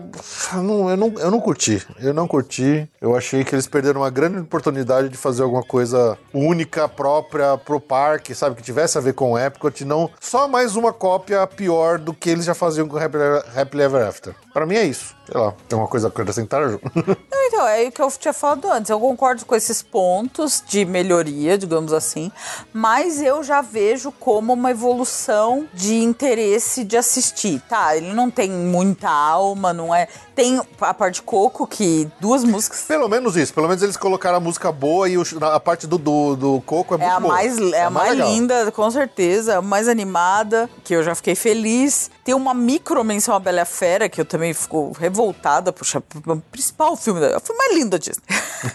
Tinha que estar em todo lugar. Mas enfim. Mas eu acho isso. Eu, eu não sou tão crítica. Eu entendo isso. Eu entendo que você acha que é uma evolução. Pra mim é uma oportunidade perdida. Eu não diria que é uma oportunidade perdida, porque ainda é um baita show. Deve ser muito lindo ver ao vivo, mas poderiam É. ter se esforçado mais pra parte de conteúdo. Visual tá lindo. Acho que talvez o conteúdo da, desse pra ser melhor, sim, dava, obviamente. Mas eu, eu quero ver. Eu, tô- eu acho que eu gostei mais dele do que do Enchant, pelo que eu vi na TV. Depois, eh, quando a gente fizer o nosso relato de viagem, que vocês vão ouvir no Natal, provavelmente. Se a gente realmente for pra lá, né? Ai, meu Deus. Ai, Biden. Ai, Biden. Olha, o Biden e o Chapek podiam dar as mãos e sumir do mundo. Enfim, mas é, a gente fala melhor. Mas eu, eu gostei. Eu acho que. Eu concordo com esse ponto de vista, mas eh, pra mim é uma evolução. É diferente do Enchantment, que é uma Involução. involução. Aqui é uma evolução, apesar de não ser perfeito. Então, É, pois é. Bom, e também falando, né, da- das reações aí da, do- da Disney esfera, né, da- dos fãs de Disney, também dividiu todo mundo e tem gente que gostou, tem gente que odiou, tá na mesma coisa do Enchantment, sabe? Não tem nenhuma unanimidade, nenhum desses shows foi unânime. Tá todo mundo dividido entre gente que gostou, gente que não gostou e... agora o do Animal Kingdom. É, calma, segura. Agora, segurem. Agora o do Animal Kingdom. Ah, esse foi unânime. Esse foi. Segura, segura que a gente já Segura. fala dele. A gente já fala dele. Bom, outras coisas do Epcot que estão rolando aí. Tem bastante novidade no Epcot. A antiga loja principal chamava Mouse Gear. Mouse Gear, Ai, que saudade, eu amava É. o Mouse Gear. que fechou na época que eles começaram a demolir lá toda aquela parte central para a construção dos novos prédios. Ela reabriu, mas reabriu com outro nome. Então a, a principal loja do parque agora se chama Creations Shop, sabe? Perdeu o nome Mouse Gear, perdeu aquela cara que ela tinha antigamente. Sabe, é- acho que é uma questão meio de nostalgia também, porque a gente sempre gostou muito da Mouse Gear, né? A gente É. já, já falou bastante aqui quanto a gente sempre comprou coisas na Mouse Gear. Mouse Gear era a minha loja favorita É. da Disney. O visual dessa loja por dentro tá bem bonitinho, tá moderno e tal. Eu acho que a Mouse Gear tinha um visual meio, meio futuro do passado dos anos 80, sabe? A La Epcot. É, a La Epcot. É, é que é, perder o nome Mouse Gear é meio. É aquela quebra de nostalgia, aquele negócio que a gente sempre. Porra, vamos reclamar, que bosta, não sei o quê, mas assim. É ok, é uma, é uma loja que mudou de nome. E não sei, essa Creation Shop ela tem um nome meio sem graça. Mouse Gear. Mouse Gear é legal. tão legal o nome Mouse Gear. Com certeza. Mas aí então já está aberta a nova loja central principal do, do, do Epcot que se chama Creations Shop.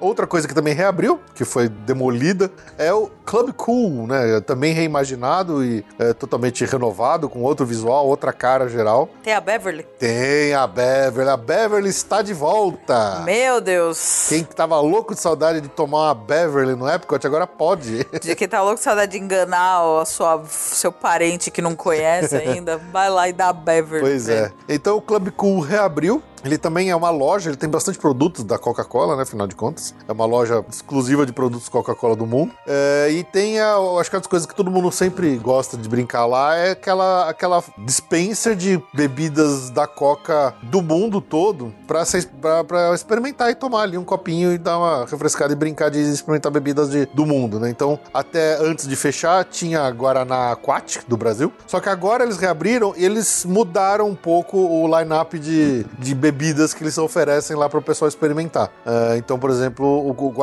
não tem mais. A bebi- não tem mais nenhuma bebida brasileira. A gente tem bebida de não Madagascar. existe mais Guaraná Quat, né? Agora Também é não existe. Guaraná. Agora é Fanta Guaraná. Então tem bebidas lá de Madagascar, da República Dominicana, da Coreia, das Filipinas, da China, da Rússia e de Moldova. Nossa, caramba. e obviamente tem a Beverly. Pra quem não sabe, a Beverly é uma bebida italiana que nem é mais comercializada na Itália, só existe mesmo, acho que hoje em dia, no Club Cool. E ela é controversa, digamos assim. Não, ela é péssima. Ela é, é fonte de muita piada e de muita zoeira. É um negócio ruim pra diabo, super amargo, meio esquisito. Mas voltou, então quem tava com saudade da Beverly tá lá de volta no Club Cool que abriu. Se você achava que o Brasil ia ter um pavilhão no Epcot, a gente não tem nem mais Não refrigerante tem no nem mais Clube Cool. refrigerante lá, é verdade, né? A gente tava nosso lago, nosso Guaraná Quat lá fazendo, guardando nosso lugar lá, nem isso Nem mais. isso mais. Nossa, é verdade. Tamo mal na fita, nem Tamo mal na fita. Caramba.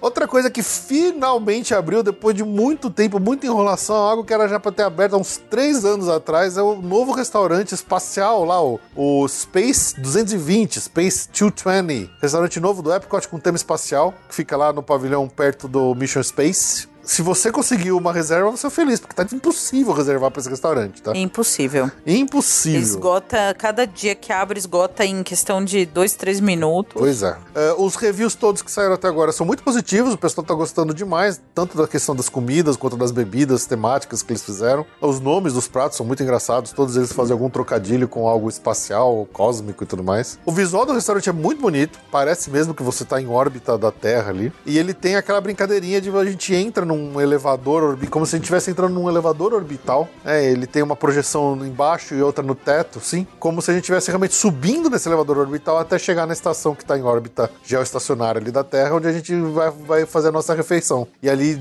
no, no restaurante mesmo a gente vê a- pela janela o horizonte, assim, o planeta Terra, aí você vê astronauta passando, você vê umas naves passando, parece bem legal. O visual tá muito interessante. E o pessoal até brincou que eles fizeram de uma certa forma esse elevador orbital. Quando a gente sai, a gente realmente tá saindo do Epcot. Então, se você olha para baixo, né, como se fosse na janela, né, que é obviamente uma tela, mas é como se fosse uma janela olhando para baixo, a gente começa a ver o Epcot de cima, né? E só que o Epcot hoje tá em obra. Tem um monte de coisa que não tá pronta ainda. Então, ali no vídeo que a gente vê, eles, esconderam essas partes em obra com um monte de nuvem para deixar ali para quando eles terminarem a obra, eles fazem, acho que ah, o visual completo do Epcot ali visto de cima.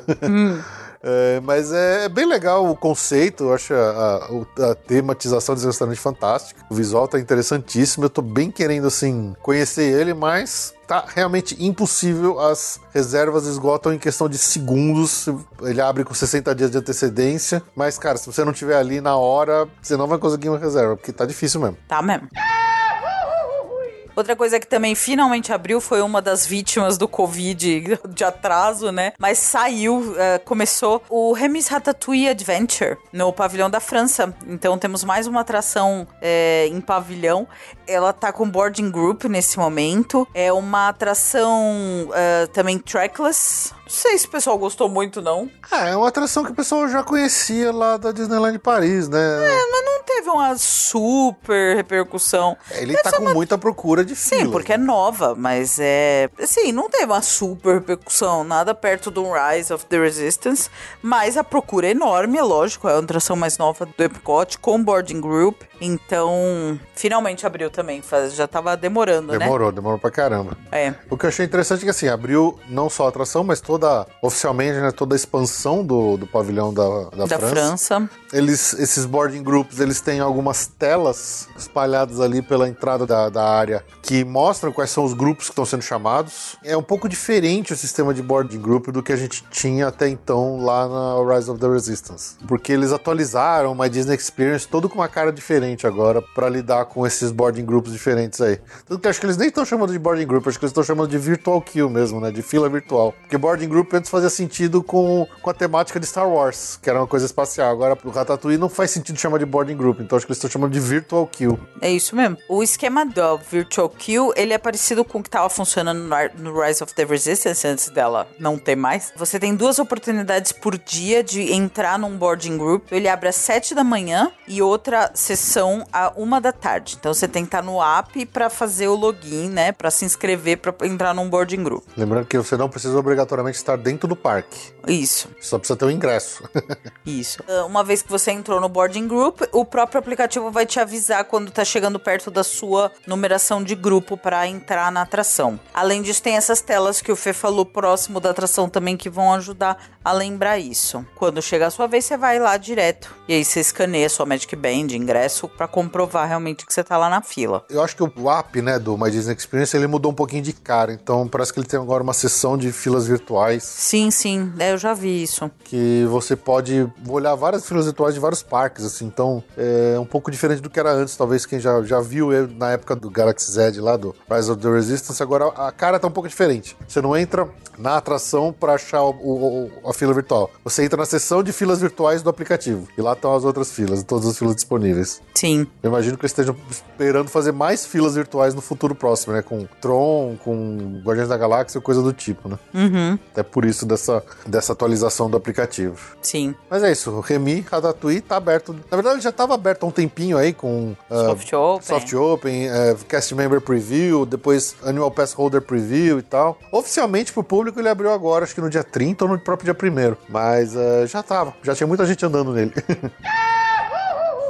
Bom, nessa, nesse aniversário aí do dia 1 também marca uma mudança conceitual que já tinha sido anunciada lá pra trás de como o Epcot é dividido, né? Antes eram lands e agora passam a ser neighborhoods com quatro temas. É World Showcase, World Celebration, World Nature and World Discovery. Então, antes eram as lands, né? é, porque antes era o Future World, né? Era, ih, esqueci como é que chamava. Era o East ou o West, eu não lembro o que, que era o nome. Mas tinha o Future World, que era a parte, digamos, da frente do parque. Sim. É, World Showcase permanece, né? World Showcase. O World Celebration é, são as experiências que conectam os, os visitantes. Imagino que seja o centro. A ali. entrada, acho que é o a Spaceship Earth, o, ah, com o show do Beacon of, Beacon of Magic, que a gente já falou. Tem a Creation Shop, ah, o Club Cool, aquele miolão. Sim. É o miolão da entrada, então é considerada a neighborhood, que é a World Celebration, onde você vai lá para celebrar. Ah, World Nature, ele é dedicado a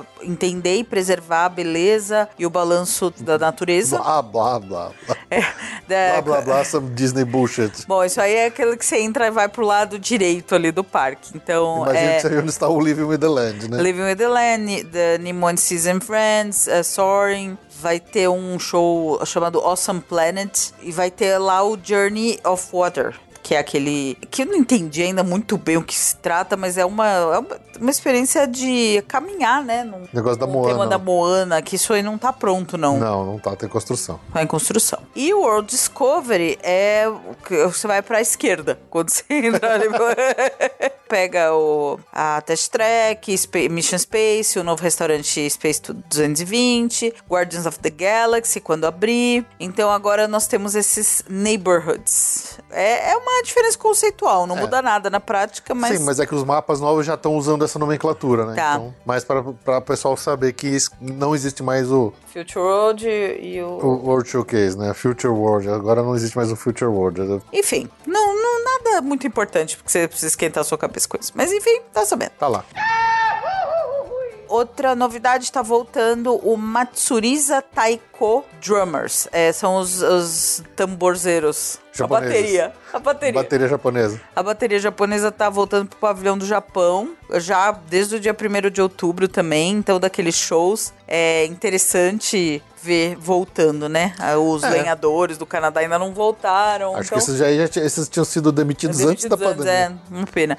Mas é, ca- cada show, cada coisa a mais é, é, uma, é uma boa notícia. É, então, porque eu- esses shows de meio de parque, assim, que é um negócio que ocupa a gente, que traz uma graça especial pela, né, pra gente andar no parque e ver coisas acontecendo, parece que a Disney tava demorando muito pra voltar com eles. Sim. Ela tá voltando com vários agora aos poucos. Isso traz de novo uma, uma cara nova pro parque, né? Sim, Acho que isso faz falta. faz falta. Outra coisa que tá voltando é o show. Vai voltar só dia 21 de novembro. É o show do Canadá. O. Não show, o. Apresenta. O, O filme. do Canadá. ah, Canadá Far and Wild in Circle Vision 360. Também tá voltando. É, mais um que tava parado aí por causa de pandemia, estão voltando. Então, é bom, é bom ver a Disney voltando, porque acho que quando tava todo mundo focado só nos rides, os rides estavam com muita fila, é, é bom pra ocupar mais gente, né? Esses tipos de coisa. Especialmente showzinhos de cinema e tudo mais. Bom, já que você falou do Guardiões da Galáxia lá no Epcot, Ju, a Disney soltou uma, uma notícia oficial incrível, que ninguém sabia. Eles deram a data de abertura da nova atração do Guardiões da Galáxia no Epcot. Eles deram dia, mês e ano? Não, só Ah, ano. na- ah, mas ó, de, de- olha, valeu, hein? É, eu O achei. que, que seria de nós se a gente dependesse da comunicação da Disney? Pois é, eu achei engraçadíssimo que eles. Pessoal, nossa, breaking news! Disney just announced. Já, Disney acabou de anunciar que eles vão abrir o Guardiões da Galáxia em 2022. Nossa. Porra, mas isso era na cara que tava na cara que isso ia acontecer, sabe? Não falou nem mês, ou nem. Nem, nem, Nem o- temporada, nem, estação do nem ano. estação do ano, sabe? Porra, mas é.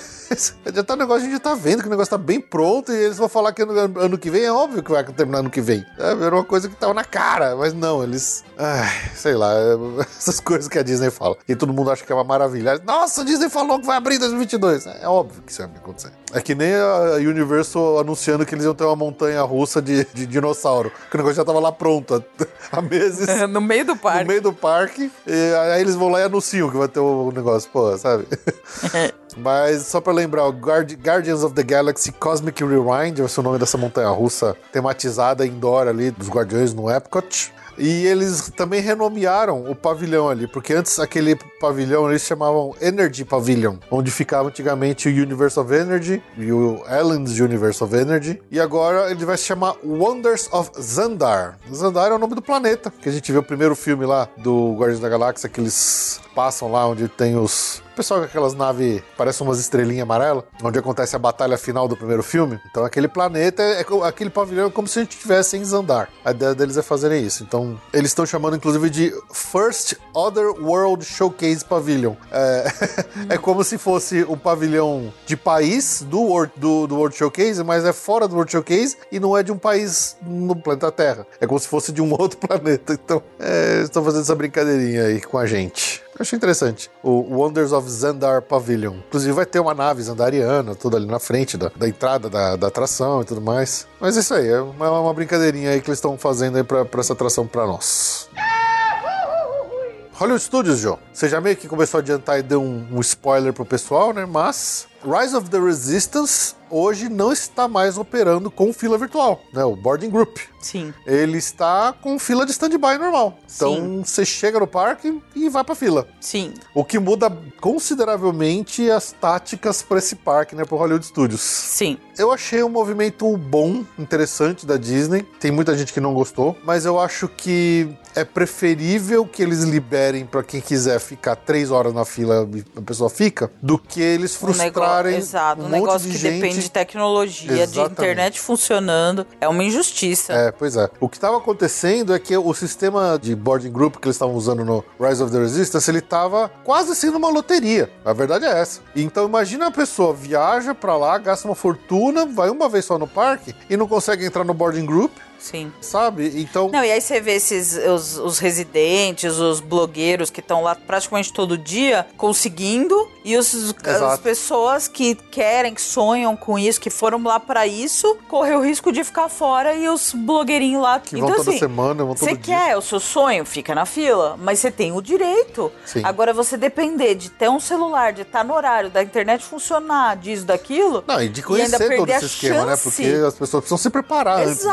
Exato. Vai que a pessoa não, ou não procurou, não pesquisou, ou não soube, não foi orientada. É Claro, porque parque, teoricamente, você vai lá e entra na fila da atração. Sim. Então, quem não. E tem muita gente que não sabia e correu o risco de perder, ou que é desavisado, que não. é- Era muito. Eu acho muito injusto esse negócio de boarding group. Honestamente. É, eu também acho, eu também acho.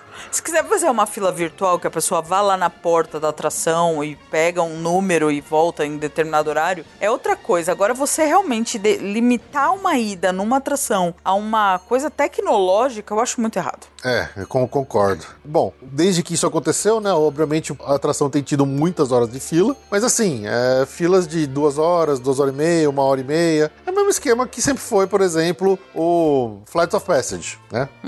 Então não é diferente. É, o rope drop do parque, né? Quando o parque abre, ob- obviamente que ele é, é o primeiro lugar onde para todo mundo vai. Então aquela horda de pessoas vai se, vai se arrastando na direção do Rise of the Resistance sempre que o parque abre. Então se prepare para acordar cedo no dia de Hollywood Studios para chegar lá e pegar uma fila cedo, e ficar um tempão parado esperando para entrar no parque para ir para essa Mas atração. já pensou quantas vezes você poderia fazer a torre? Isso é enquanto- verdade. Isso é verdade. Você já pensou quantas vezes daria pra fazer a torre? Isso é verdade. É uma questão de escolha, é tudo uma questão de escolha. Olha, a gente sempre teve esse gostinho no Magic Kingdom, porque todo mundo ia pra Seven Dwarfs e a, gente ia pro Space Mountain. Exatamente.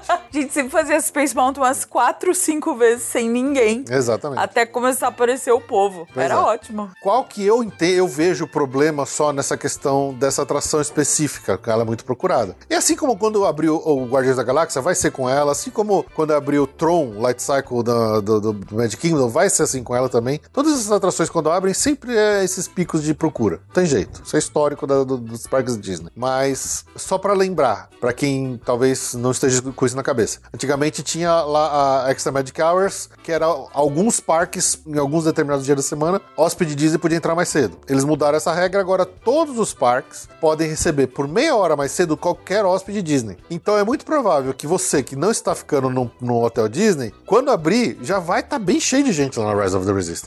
Então não é uma coisa que você vai chegar, vai entrar rapidinho. Vai ter fila já. Você pode ter certeza. Vai ter fila já. Meia hora de fila, pelo menos. no mínimo.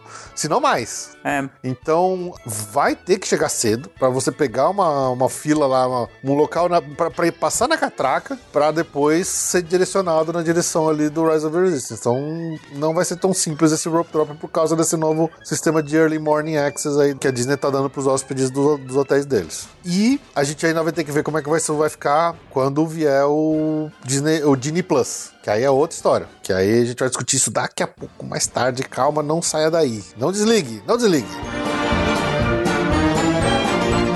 Você gosta do conteúdo que a gente produz aqui no Passaporte Orlando e quer se tornar um colaborador e ajudar a gente aqui a manter o podcast seguindo firme e forte? Baixe o aplicativo do PicPay no seu celular, abra sua conta e assine um dos nossos planos para se tornar um colaborador do Passaporte Orlando e receber recompensas individuais e também ajudar a bater a meta das recompensas coletivas para termos um episódio extra por mês.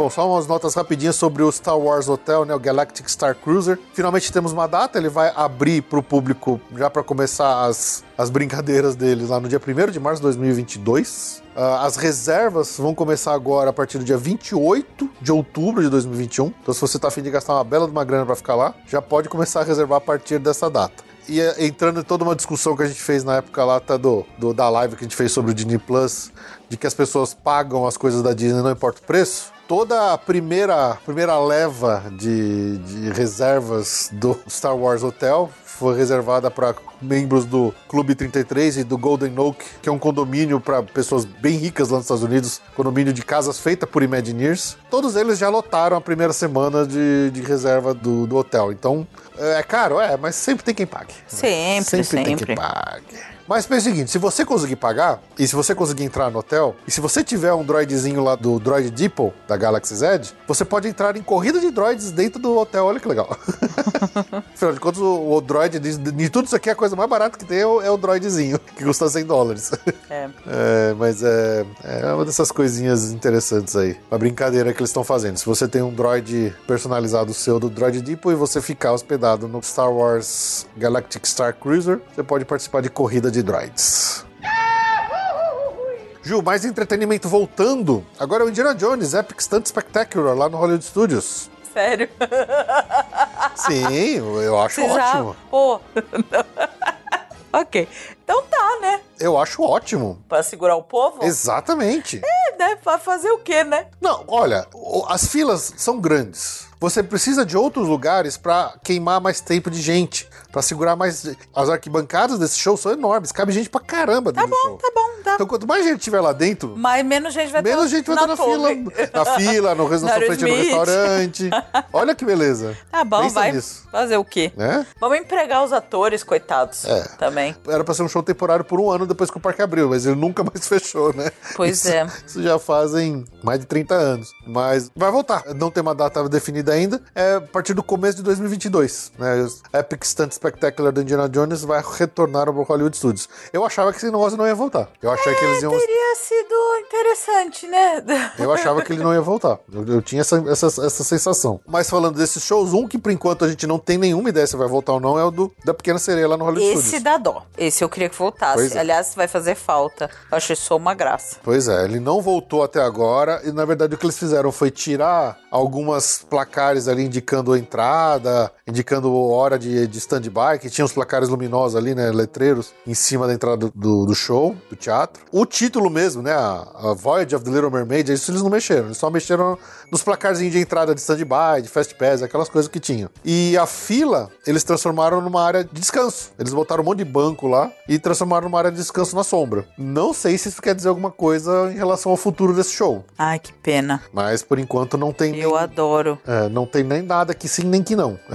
Adoro esse show. não voltou e não tem cara de que vai voltar tão cedo. Um que nunca deixou de ser exibido é o Muppet Vision 3D. O que eles fizeram uma pequena mudancinha agora naquele pré-show, no showzinho que tem nas TVzinhas que foi passando antes gente entrar no cinema. Que eles estão promovendo um especial de Halloween que a Disney botou no Disney Plus. Se você assinar Disney Plus, você já pode ver porque já tá disponível, que é um especial do Muppet Haunted Mansion. Então eles juntaram lá os Muppets com a Haunted Mansion, fizeram um especialzinho engraçadinho, achei legalzinho, dá pra dar umas boas risadas. Então o, o- todo o pré-show do Muppet Vision 3D agora é meio que pra promover o Muppet Haunted Mansion, tá? É, não tem aquele, por enquanto eles não estão usando mais aquele um videozinho tradicional que a gente vinha, que era bem engraçado, era uma das coisas mais legais do show. Não sei até quando vai ficar, não sei se é algo só nesse momento, enquanto a gente ainda tá nessa fase de Halloween, a gente não sabe se é só nesse momento, tá? Mas por enquanto é o que tá rolando lá. E aí, Ju, a gente faz a pergunta: e o Fantasmic, hein? Pois é, né? Vamos ver quando a Disney vai pôr a mão de um bolso e recontratar os atores todos. Pois é, o que a gente pôde ver já em algumas fotos aéreas que foram tiradas é que eles drenaram a lagoa e estão fazendo um baita de uma reforma mesmo. Acho que eles estão fazendo manutenção ali no, no, no estádio, ali no palco. É, não volta tão Fantasmic. logo, não. Ele não deve voltar tão cedo. Esse ano com certeza não volta, mas acho, acho que além deles terem que recontratar todos os atores, eles ter que mexer alguma coisa técnica ali, porque a- as fotos mostram o negócio, o lago totalmente drenado e um monte de, de obra ali na- no palco. Sei não, não sei não. Eu, eu, eu acho estranho, eu duvido que eles, eles encerrem esse show de vez. É, eu acho que não. Talvez eles voltem numa outra versão mais barata, né, com menos coisa, mas é isso. Por enquanto, sem nenhuma novidade sobre o Fantasmic no Hollywood Studios. Mudando pro Animal Kingdom, João, um outro show aqui. Veio uma notícia primeiro, depois veio uma outra, e aí fico virou bem cara de Bob Chapek no final das contas. A primeira notícia que veio é que o famigerado show do musical, do Finding Nemo The Musical, seria fechado permanentemente lá no Animal Kingdom. É um show que tem muita gente que gosta, assim, eu e a gente já falou bastante que a gente acha Não meio, gostou? meio, meio qualquer coisa, que ele é bonito, mas não faz sentido. As músicas são meio muito Broadway, né, mais esquisitas. Que o show ainda não, não tinha voltado desde, desde que foi fechado pra pandemia, ele não voltou mesmo. Aí veio essa primeira notícia num, num dia que dizendo que o show ia fechar pra sempre. E aí dois dias depois veio uma notícia, não, não, gente, não vai fechar não. Ele vai fechar, mas ele vai voltar reimaginado. Aham. E aí, meio que isso tá na cara, que esse reimaginado é cortar custo, cortar gente e deixar o negócio mais barato e, e sem graça. Aham. Sei lá, eles iam transformar em algum sing-along. Eu imaginei, a primeira coisa que eu imaginei fosse isso, que eles fossem transformar. Gente, um sing-along num filme que não tem É, sing. pois é. Não dá pra entender Eu, isso. eu imaginei que eles fossem fazer alguma coisa desse tipo, porque aquele estádio é bem grande naquele aquele teatro do show, né? Eles não iam deixar esse negócio vazio à toa, assim, por tanto tempo. E precisa de um, um desses negócios pra, pra, pra acumular gente mesmo, pra tirar gente de fila de atração e ficar um tempinho nos shows gastando tempo. Então eles falaram que ah, o show vai, fechar, vai voltar e quando voltar ele vai voltar re- reimaginado. Pra mim é cortar um monte de gente, cortar um monte de coisa, cortar custo, fica um negócio mais barato, tapa buraco, só pra ficar lá ocupando umas pessoas por um tempo. É o que eu acho que vai acontecer. Eu chuto que é isso. Se não for, me cobrem. Aí eu vou deixar a Ju aqui falar do novo show. Já que a gente falou do Enchantment e do Harmonious, também tem um novo show no Animal Kingdom. Então, diferente do Enchantment do Harmonious, que há opiniões eh, divididas, no caso do Disney Kite Tales, que é o novo show na Lagoa ali no, no Animal Kingdom, as opiniões. A gente não pode dizer que as opiniões são divididas. São unânimes. As opiniões são unânimes. O show é muito ruim. Cara, não tem uma pessoa falando bem desse show. assim, é, realmente são pipas e algumas grandes, algumas bem elaboradas. É bonito as pipas, mas o show fica com uma cara de decadência. Acho que talvez por ser de dia, porque não tem efeitos né? Eu, eu não sei É, é, avaliar por como que deu tão errado.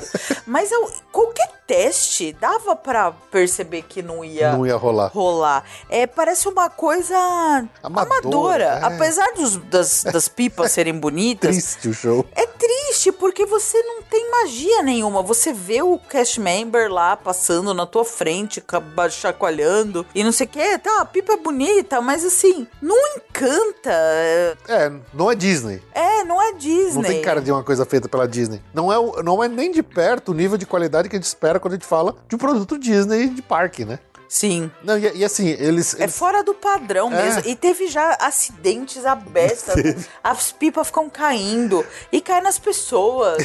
e o que agora é a maior diversão é ver vídeo das pipas caindo, dando defeito. Porque, Parece é- tão fora do padrão de qualidade que você espera de uma coisa na Disney que é assustador. Pois é, eu acho que o- um dos principais problemas é que ele é de dia, né? Então não tem nem aquela iluminação, show de luz, nem nada. Então você tem umas baita pipa grande, tem algumas super bonitas que ficam infladas, assim, tipo um Rei Leão, um Balu. Só que aí você tem as lanchas ou os, os- os jet skis que ficam dando volta no laguinho e faz essas pipas ficar voando enquanto tá tocando música. Mas assim, é isso, é, é- é o jet ski dando volta com a pipa voando nas costas dela e a música tocando. E aí já aconteceu um acidente do tipo, a, foi um acidente que era uma pipa do Balu que roscou numa árvore.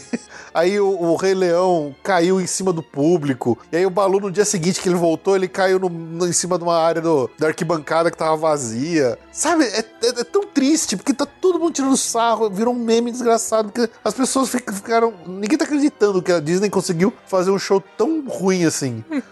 Porque antes tinha o, o Rivers of Light, que não foi bem recebido de um modo geral, apesar de eu achar ele bonito, eu achar que ele tinha. No mínimo, ele tinha uma música original nova, né? Aí depois eles voltaram com mais música Disney e tudo mais. Mas esse aqui, cara, ele consegue fazer as pessoas terem saudade do Rivers of Light. De tão ruim que esse Kite Trails. Sim. É muito esquisito. Não dá pra entender mesmo. A Disney tá, tá querendo economizar qualquer coisa. Sim. É lamentável mesmo. Por isso que, assim, todas essas coisas que a gente falou dos outros shows que são até bonitos, mas tem essa sensação de que eles perderam a pegada, eles perderam o foco, perderam a capacidade que eles tinham de fazer aquelas coisas que sempre nos encantaram, sabe? É, decisões erradas. é um Nossa, muito muito erradas. Muito, Muito fora do erradas. padrão. Bom, más notícias. Além disso, outras más notícias de, de Animal Kingdom. É, tá já praticamente no chão a Primeval World. Pois é. é Não teve tinha- jeito mesmo, não teve Não, negociação, já era. Aquela que tava fechada tá meio semi-demolida lá no. Semi-demolida. Eu adorava essa atração, acho uma pena. Então, bye bye. Bye bye. Mas eles largaram, parece que eles não terminaram ainda, então quem for lá no, no parque agora vai conseguir ver um monte de metal retorcido ali na área do, do da antiga Primeval. A, a minha dúvida é se eles vão colocar alguma coisa no lugar. Sim. Ou se só vai ficar um buraco ali pra Um sempre. buraco, é. O show de animais do Up, ah, que é o Up A Great Bird Adventure, ele vai mudar de nome. Eles também não sabem o que faz com Eles esse show. também não sabem o que faz com esse show. Era muito irritante essa a parte do Up com uma mulher estridente berrando. Ah, cara. É, agora vai chamar Feathered Friends in Flight. Não sei se é bom, se é ruim. Enfim, é lá. Deve ser os mesmos passarinhos fazendo as mesmas gracinhas, só que com outra envelope. Vamos ver onde que a mulher estridente vai ficar gritando lá com a gente. Lembrando que esse show ele era. Ele tinha um outro nome, que agora não vou lembrar. E aí eles mudaram porque Bird, decidiram. Bird, não sei o que lá. Decidiram colocar o- os personagens do Up no, no- na, na atração. Todo mundo odiou, eles voltaram, repaginaram ainda com as coisas do Up. Não deu certo, eles tiraram o Up e voltaram com outro nome agora. Mas no fundo, no fundo, é o mesmo show com os mesmos passarinhos. Sim. Que é a parte boa. É a parte boa. Quanto menos falatório, mais passarinho, melhor. É. Bom, aí temos já aquelas notícias bizarras que só acontecem na Disney, Mundo né? bizarro o mundo Disney. bizarro da Disney. Um usuário, um visitante bem assim, né? Uma pessoa com valores corretos, etc. Ele roubou um iPad de um cast member e tava usando pra fazer fura-fila, pra ter acesso às atrações, Malandro etc. pra caramba. É, ele foi descoberto pela polícia, é, identificado. Isso foi no dia 4 de junho, no, no, no Hollywood Studios. Acredita? É um bom jeito de você ser não somente banido da Disney, mas ser preso. e ganhar uma ficha, uma ficha criminal, né? Criminal. Mas é isso, você Ele usou vez... pra passar na frente da fila, provavelmente foi no Rise of the Resistance. Eles perceberam que tinha esse homem na faixa dos 30 anos, liderando um grupo. Nossa, o cara tava de, o cara tava O cara de tava guia de guia. Enfim, aí foi, foi descobriram e foi o policial chamaram a polícia e, e viu que ele vendia, né, esse tour com o iPad roubado de um O cara nem pra member. ficar de boa e fazer só pra ele mesmo. Ele tava vendendo ele o tava tour, vendendo com, o cast- o tour. Com, com o iPad roubado. Fantástico. Nossa. É, às vezes o iPad não era roubado, às vezes ele tinha parceria com algum cast member da Disney, né? Ah, mas o cara sempre vai dizer que foi roubado. Exato. Não tem como saber. Às vezes era um esquema, só que aí foi descoberto. Sim. Enfim. Porque eu acho que um, um. Pensa nisso. Deve ter uma força. Se, o- se, se o iPad tivesse sido roubado, dono do iPad roubado ia denunciar e provavelmente eles devem ter um jeito de bloquear o iPad. Claro. Então, bom, enfim, eu estou aqui dando da Atena, tentando investigar o crime sem ter conhecimento nenhum do que se passa. Outra notícia bizarro, bizarro Disney, é um homem escalou o, só o castelo da ótima Cinderela. ideia, ótima Ótima ideia. Ele foi Ninguém até a viu. varandinha, até a varandinha ali de cima, ele subiu lá. É, é, isso aí. Parabéns, você tirou sua última foto dentro da Disney. Parabéns, A exato. sua última foto dentro da Disney ever é dentro em cima do castelo de Cinderela. Sim, Pois nunca mais você vai entrar no parque. exato. Trouxa.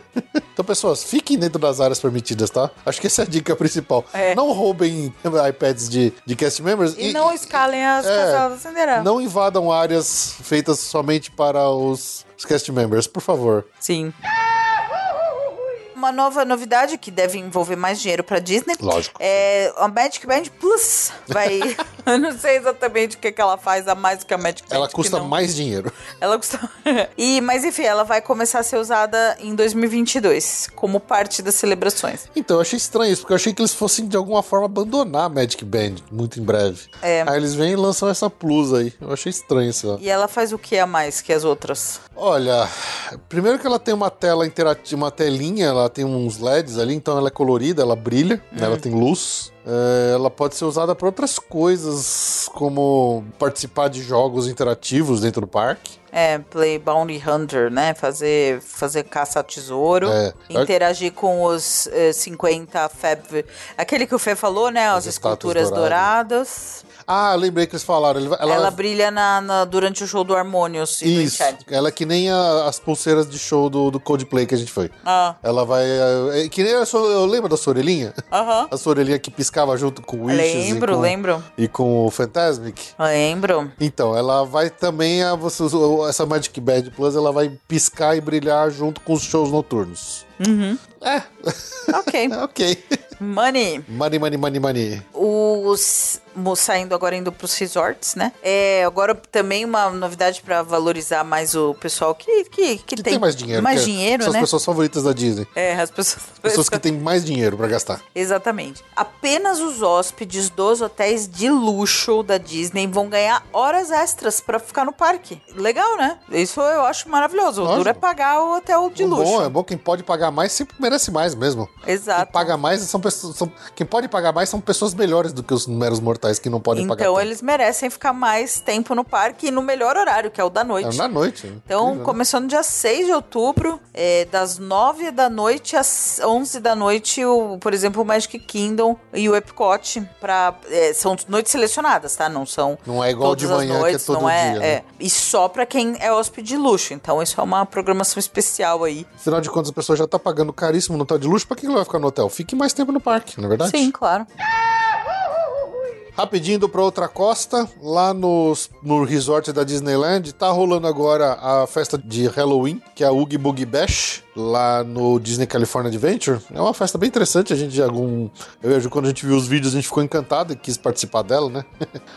é, uma das coisas interessantes que tá rolando esse ano na festa são alguns novos personagens que tem pra serem encontrados e fazer meet and greet, tirar foto e tal, que eu achei bem interessante, bem, bem diferente, eu até não, não esperava isso. Óbvio que os, os, os vilões padrão, o vilão padrão da festa, que é o dono da festa, é o Oogie Boogie, né, que é o bicho papão lá do Nightmare Before Christmas, né, o Estranho Mundo de Jack. Mas vilões como a Rainha Má, Malévola, essas são bem tradicionais. Só que agora eles começaram a colocar alguns vilões do tipo o Sid do Toy Story, o moleque que quer queimar os brinquedos, é um vilão que você pode encontrar e fazer meet and greet lá. Botaram a versão da Emma Stone, da Cruella, igual com as mesmas roupas do filme da Cruella, ela tá lá pra ser encontrada também. Tem o Chapeleiro Louco do Tim Burton, tem o Dr. Facilier do, da Princesa e o Sapo, e tem até a Agatha Harkness WandaVision. do WandaVision. Ela tá lá, ela é uma das vilãs que pode ser encontrada na festa é a Agatha Harkness. Será que ela fica cantando, né? It was Agatha all along?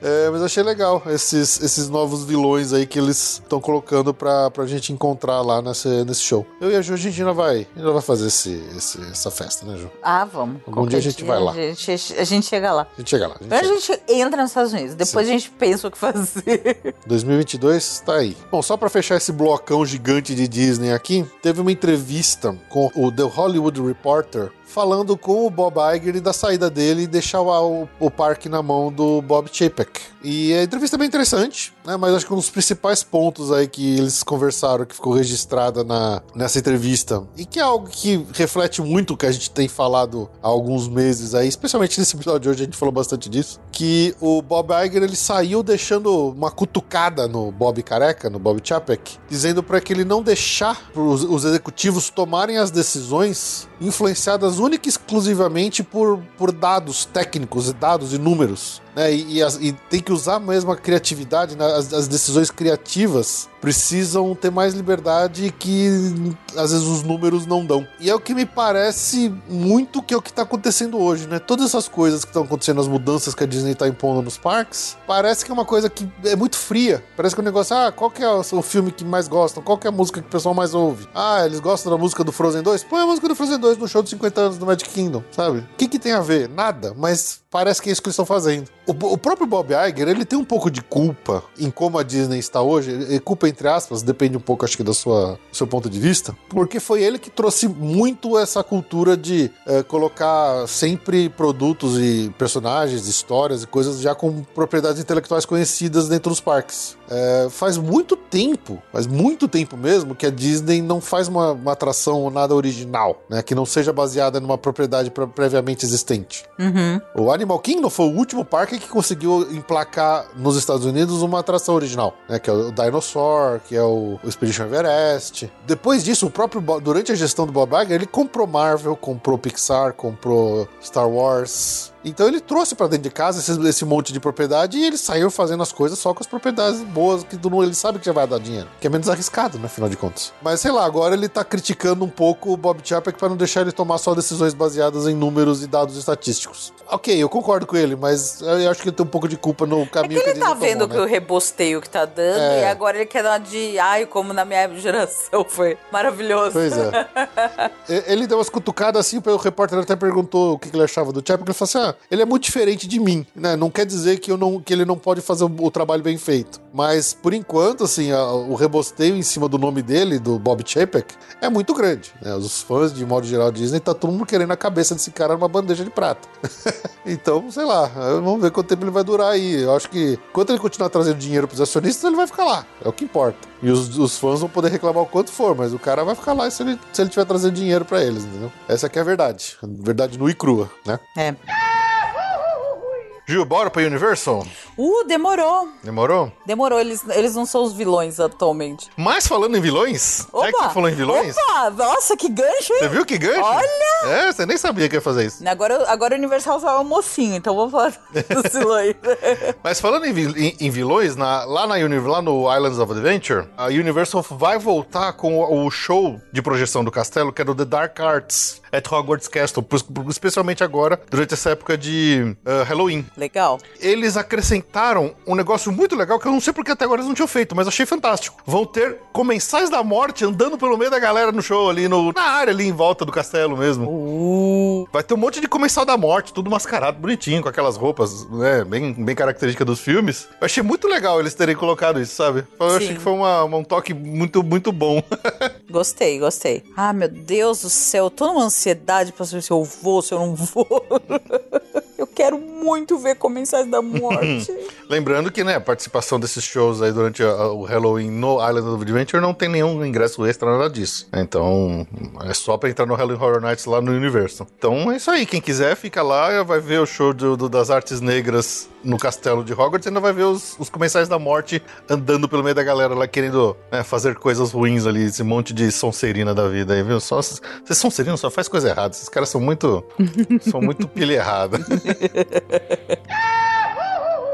Olha, uma notícia que ela é até interessante, que é uma coisa que a gente já falava há tanto tempo e a Universal finalmente se tocou. Vai fechar definitivamente o Shrek 4D na Universal Studios, João. É, Demorou, né? É. Vamos falar a verdade, demorou, né? sim. Era um, era um cineminha 3D que já tava Cansado. pedindo arrego já. Tava pedindo arrego, ela tava ruimzinha, aquelas cadeiras com aqueles acionamento pneumático que fazia... psh, psh, tsh. era muito ruim. E sem contar que era um filme que dá pra você ver na Netflix, né? O filme que tem na- lá no, no, no Shrek 4D. Sim. É, então é isso. A partir de janeiro, vai fechar em janeiro de 2022, então acabou Shrek 4D na Universal. Aí fica a dúvida, né? Eles não anunciaram o que, que vem pro lugar. Qual que é o seu, chute, Ju? Ah, Universal? É. Você já sabe alguma coisa ou tá me Não, não sei mesmo. Não, não, eles não falaram nada. Eu tenho algumas, algumas suposições. Alguns, alguns chutes que eu tenho pra dar aqui. É, mas aí eles teriam que reformular a atração, né? Porque se for a mesma base, só mudar o tema, vai ser, né? É. Olha, eu sou super. É que é longe da loja, mas eu sou super pró Bob Esponja. Bob Esponja? É. Sou super pró Bob Esponja. Eu, eu gosto também da ideia. É que é longe da loja. Uhum. Lá no Universal Studios de Hollywood, existia o cinema do Shrek 3D, e o que eles fizeram lá foi tirar o Shrek e botaram o Kung Fu Panda, Hum. que seria, digamos, a, a troca mais fácil, né? É um filme 3D também, usa o mesmo teatro, só dá um tapa ali na, na- no visual e no, no skin ali, e tira, tira Shrek e põe Kung Fu Panda. Nossa, mas tá tão fora de moda já Então, o Kung Fu Panda? Pois é, essa que é uma das coisas. Eu não sei se agora o Kung Fu Panda trairia algum tipo de aten- atenção. Eu duvido um pouco. Tem muita gente que há muito tempo dizia que eles poderiam trazer um filme 3D do Como Treinar Seu Dragão. Só que como o rumor muito forte existe de que na no Epic Universe vai ter uma área inteira de Como Você Treinar Seu Dragão, se isso for verdade, não, faz, não faria sentido eles colocarem uma atraçãozinha. Lembrando que o espaço que eles têm é pequeno, né? É só o teatro ali, é só aquele quarteirãozinho ali onde tem o estúdio ali do, do Shrek 4D. Lá no, na- também na, no Universal Studios Hollywood, abriu recentemente um Dark Ride do Pets, que foi extremamente elogiado. Todo mundo gostou, falou que, nossa, é é um Dark Ride clássico, Disney, como a própria Disney não faz há muito tempo. eu não sei se teria espaço pra fazer alguma coisa desse estilo lá. É, o, o que eu vi foi alguém- outras coisas o pessoal falando, assim, de rumor de que eles poderiam expandir ali, fazer uma mini área de Minions, né? Porque logo em frente tem o Minion Mayhem, do Despicable Me. Então eles usariam ali como se fosse uma, uma, uma- uma exposição, uma Villain Con, né? Que nem tem no filme do- dos Minions. Como se fosse uma, uma Comic Con de vilões. E ali dentro teria algumas exposições, algumas coisinhas diferentes, algumas atividades interativas, todas baseadas em Minions. Não sei. Assim, acho que qualquer uma dessas alternativas é melhor que Shrek. Assim, a Universal ela toma umas decisões meio esquizofrênicas, do tipo pôr uma tradução de King Kong sem nada de King Kong no, no cinema, de nada, né? Como assim, sem nada? Teve o, o, os, os Cool Island e agora teve o Kong vs Godzilla no cinema? Ah, é? É lógico. Ah, então tá bom. Não, tá vivo o Kong no cinema. Ah, tá bom. Mais vivo do que nunca. Uh, que maravilha. Né? Então tá bom. Tá quebrando o palco com o Godzilla. Foi Oh, que excelente. coisa. É, então tá. Então tudo bem. é que essa geração já ficou meio pra trás, né? A Universal, eu acho que a Universal, eu nem sei se é a Universal, né? É, DreamWorks. É, eles não têm essa força que a Disney tem de manter uma coisa relevante depois que passa o hype. Você pode tocar a Bela Fera, o Rei Leão, quando você quiser na Disney, que você, né, todo mundo sabe do que se trata. Agora, a Universal, eu acho que os, os desenhos da DreamWorks, eles não têm esse poder. Há quanto tempo que a gente não ouve falar no Kung Fu Panda, Madagascar, coisas que já foram bem relevantes, né? O Shrek mesmo. Teve cinco, seis filmes, sei lá, e mas sumiu. É, eu acho que sumiu pra gente, assim, porque eu sei que, por exemplo, o Kung Fu Panda tem, ou tinha, uma série animada da que passava na, na Nickelodeon da vida, em algum lugar aí. Hum. Eu não sei como é que tá com a criançada, se tem alguma coisa acontecendo que de repente ainda teria alguma relevância com a É, criançada. não, pode ser a minha visão mesmo. É, mas no cinema realmente não tá. Depois o Kung Fu Panda 3 nunca mais teve nada no cinema. É, Não sei no streaming se eles estão fazendo alguma coisa do, do, do personagem. mas, é, mas eu falo, assim, tudo bem, pode até não ter, não teve o... Bom, teve Rei Leão live action, mas a, a Disney tem esse poder de fazer as coisas ficarem meio épicas. E a Universal, eles aproveitam o hype, mas depois que acaba, meio que acaba, né? É, é, é, sei lá. Bom, vamos ver o que acontece. Então, por enquanto, a gente sabe que vai fechar, mas não sabe o que vai abrir no lugar. É, mas eu como- concordo que Minions, Pets tem mais Sim. chance. É, e sabendo que a Universal demora pra caramba pra falar as coisas, de repente eles já estão construindo alguma coisa lá dentro e vão falar um ano depois só. É. Eles fizeram lá com a Velocicoaster, né? Todo mundo tava vendo a, a montanha-russa lá e eles não falavam que tinha uma montanha-russa lá. No meio do palco, No no, Lago. Central.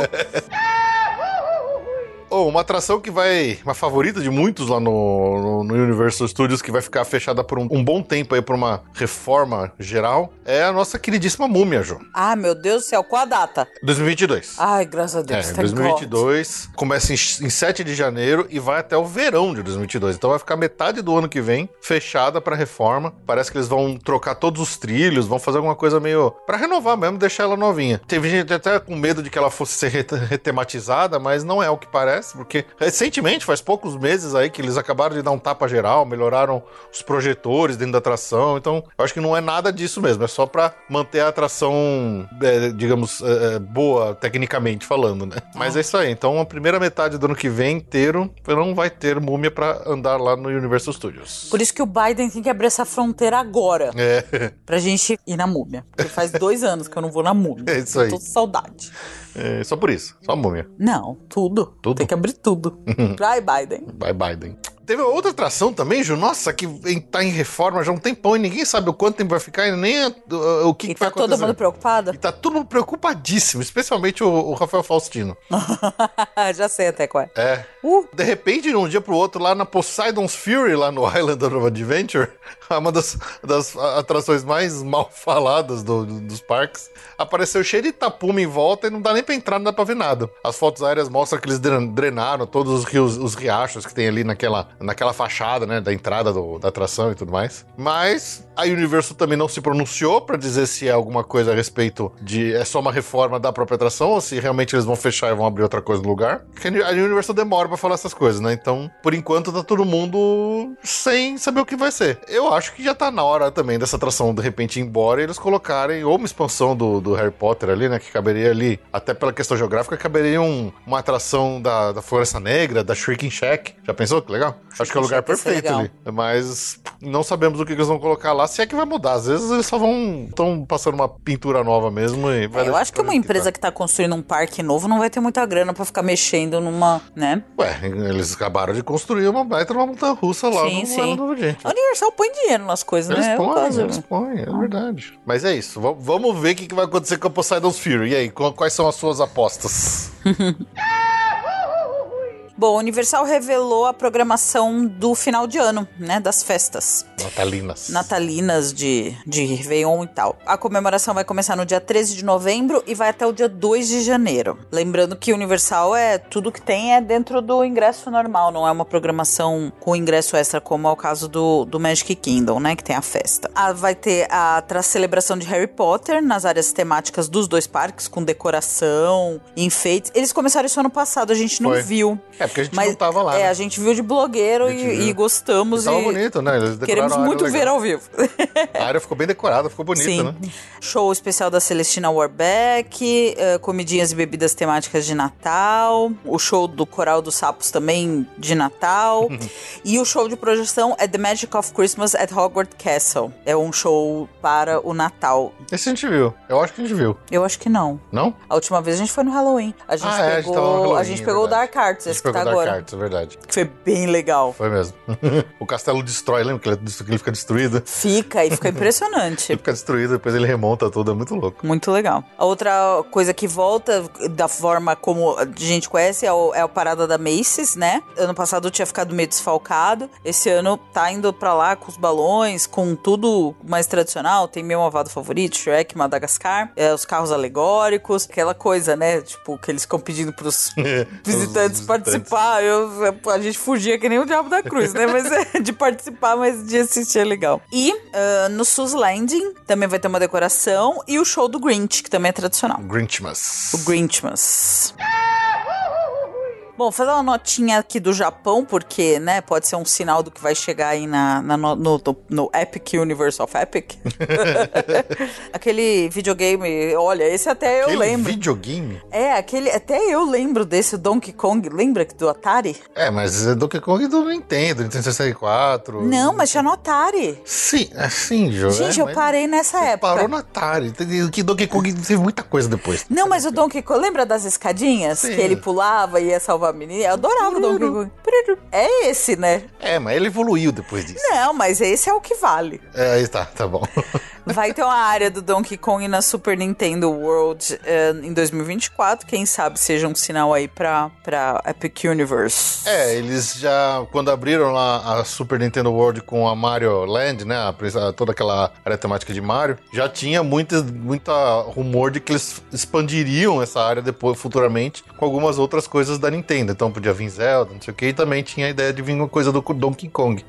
Então agora eles falaram que é isso aí mesmo, eles vão expandir já essa área lá do, do Japão, da Universal Studios Tóquio, com uma área do Don- Donkey Kong. Lembrando que no Universal Studios de Hollywood já estão construindo uma, uma área de Mario. Eu acho que lá não tem espaço para ter a expansão do Donkey Kong, acho que só vai ser a área igual a que tem lá no Japão hoje, já que já tá aberta. Mas no Epic Universe eles vão ter bastante espaço, eu aposto que já vai vir realmente a área completa. Acho que vem, vem a do, do Mario, Donkey Kong e até mais coisas se bobear. Então estamos, estamos atentos aí para ver o que, que acontece. Em Hollywood é no andar de cima ou no andar de baixo? Não sei, eu acho que é no andar de baixo. Porque no andar de baixo já tem muito espaço por trás. Se eles abrirem, tem espaço aberto.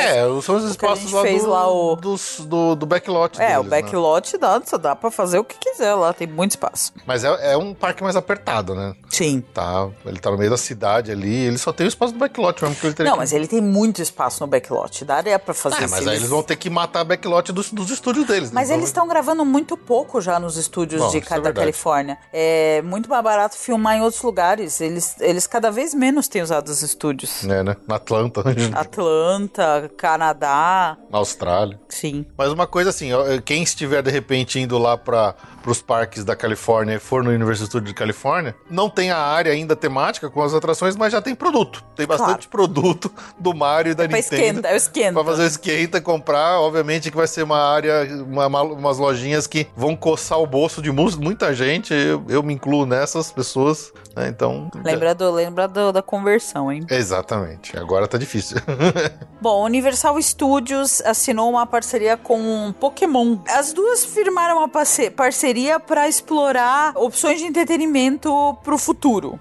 Ainda é algo muito vago, mas assim, existe um acordo, então pode ser algo longo prazo, mas É. que vai gerar alguma coisa nesse sentido de parques, né? Pokémon tem um potencial inacreditável também pra parque temático, pra produto, venda de produto, pra pra ride, pra coisas assim. É que a Pokémon, o Pokémon tem uma coisa, o pessoal acha que Pokémon é da Nintendo, não é. Ele- Eles têm essa parceria forte, mas Pokémon tem uma empresa própria que toma conta da licença deles. Então, é, a isso que- Universal tá indo atrás de licença que não é Disney, porque Exato. afinal a Disney praticamente tem tudo que tem. Aham. E eles estão vendo opções pro futuro pra fazer coisas, Impress- né, coisas que relevantes, como foi Harry Potter. É, então, e eles, eles, obviamente, pra quem já tem uma área de Mario, acho que de, de Super Nintendo World, né? Faz muito sentido eles irem atrás do Pokémon também. Eu acho que se eles conseguirem isso aí, pode ser um, um excelente produto de parque temático pra Universal Não, vender já foram, já tem coisa. parceria. Quer dizer, É, se um então. dia aparecer Pokémon em parque temático, é na Universal. É que, ah, por exemplo, o da Nintendo demorou pra caramba pra eles começarem as coisas, né? Eles- de- desde que eles anunciaram, levou anos a- até começar as obras sequer lá no Japão. Vamos ver se eles não vão demorar tanto assim pra esse da Poké- do Pokémon também. Mas que é uma notícia interessante, é, sem Uhum. Sombra de dúvida. É, eu não é minha praia, mas eu entendo que é muito popular. Ah, tem- é muito popular. Nossa, É. extremamente popular. É isso aí.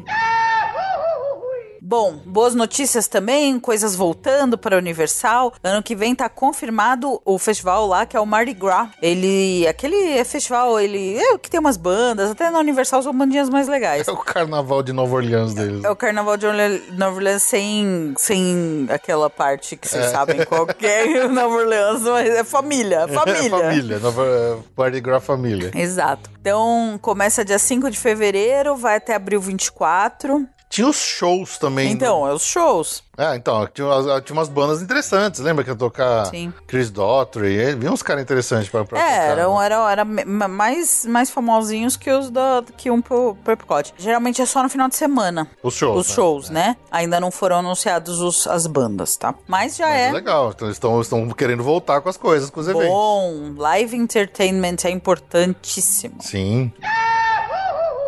Saindo pra falar de outras coisas fora dos parques Disney Universal, é, o Icon Park, Ju. Sabe o Icon Park?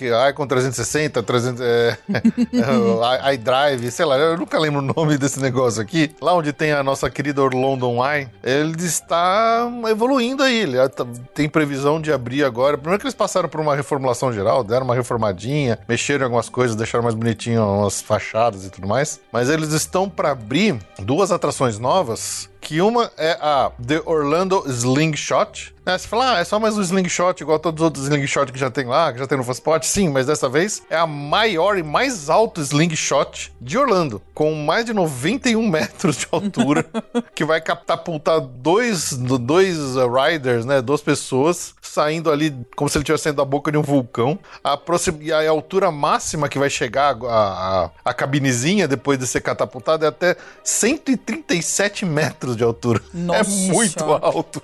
É muito alto. Ou então ele pode chegar a acelerações de até 160 km por hora, gente. É muito doido isso. Aí a gente fica vendo aqueles vídeos malucos dos caras desmaiando e passando mal. é muito doido esses vídeos. Mas é isso aí. Então vai ter mais um slingshot, um slingshot mais extremo do que todos os outros slingshots que já tem por lá. É, e além disso, também tem uma outra atração que vai se chamar Orlando Free Fall. Lembrando que ela já tem o Star Flyer, que é aquele, aquele chapéu mexicano que sobe alto pra caramba também, que dá um medo do cacete só de olhar de longe. Lembra? É uma torre bonitona que sempre fica bem acesa, bem iluminada, só que é, um- é tipo um chapéu mexicano que ele sobe alto pra cacete. Mas isso é novo, né? Porque quando a gente foi, não tinha. Já tinha, já tinha. Imagina! Já tinha. Só tinham três coisas quando a gente foi. Não, a última vez que a gente foi pra Orlando, que a gente não foi no Icon Park, já Ah, tinha tá. Star Flyer. Mas agora esse Orlando Free Fall é também é uma torre altíssima também. É tipo um elevador mesmo que o pessoal vai despencar lá de cima, é, de mais ou menos 130 metros de altura. É, também inclinado ali pra baixo. Ele é mais ou menos parecido com o Falcon's Fury. É, então, malandro vai, vai cair ali mais ou menos uma velocidade de 120 km por hora de uma altura de 130 metros. E aí, Jô, você topa? Não. Obrigada. Não, poxa, você é tão corajosa. Eu vou lá no Madame Tussauds tirar foto com o Brad Pitt. Ah, é. é, então, eu acho interessante, eu acho que legal eles estarem expandindo as atrações do Icon Park. Vai pra uma, uma área diferente ali do que eles já tinham, né? Só essas exposições de aquário, de uma- museu de cera, de esqueleto, umas coisas esquisitas que tinha. Sim. Mas é, achei legal, achei legal. Bo- boas adições aí no Icon Park.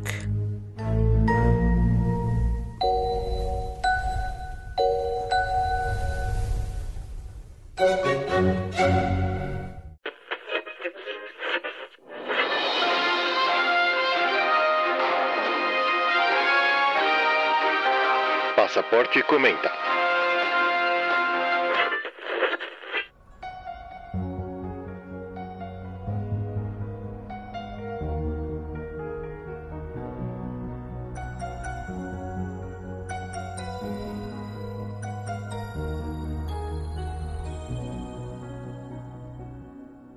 Bom, vamos lá, Jô. Vamos então para o nosso passaporte comenta que eu separei de novo uma notícia para a gente discutir aqui de uma forma mais ah, atenciosa. É, você se lembra, Ju, qual foi o último episódio de notícias mesmo que a gente soltou aqui? Qual que foi a nossa discussão no passaporte comenta? Não.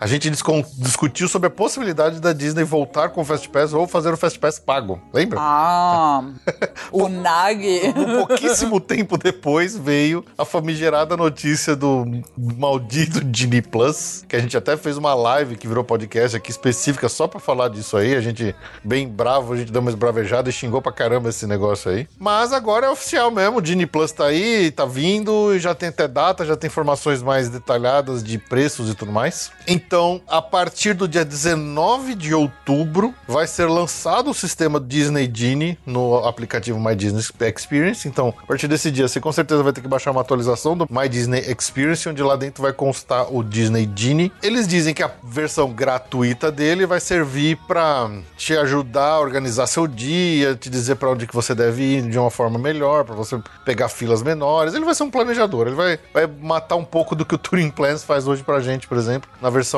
paga dele, do Touring Plans também tem uma, uma assinatura, né? Mas eu acho estranho um pouco isso, porque se o aplicativo deles, da própria Disney, que eles usam, que eles sabem quantas pessoas tem no parque, eles sabem pra onde as pessoas têm que ir, eles sabem onde tem mais fila, onde tem menos fila, se eles não vão usar esse aplicativo não pra deixar o seu dia melhor, mas pra deixar o dia deles melhor, no sentido de eles direcionarem o público pro lado que eles acham que é melhor que o público vá em determinados horários do parque, sabe? O Nag. Eu, eu, eu, eu tenho um pouco de dúvida desse, desse sistema da Disney, se ele realmente vai ser mais benéfico pra nós do que pra eles, porque o próprio sistema do Park Pass é óbvio que é um, é um negócio que beneficia única e exclusivamente a própria Disney. Em termos de experiência dos visitantes, o sistema do Park Pass é uma chatice, é um, é um empecilho, é um negócio que só atrapalha os visitantes. Especialmente o visitante que for tá indo pela primeira vez e que não conhece muito o sistema, não é verdade?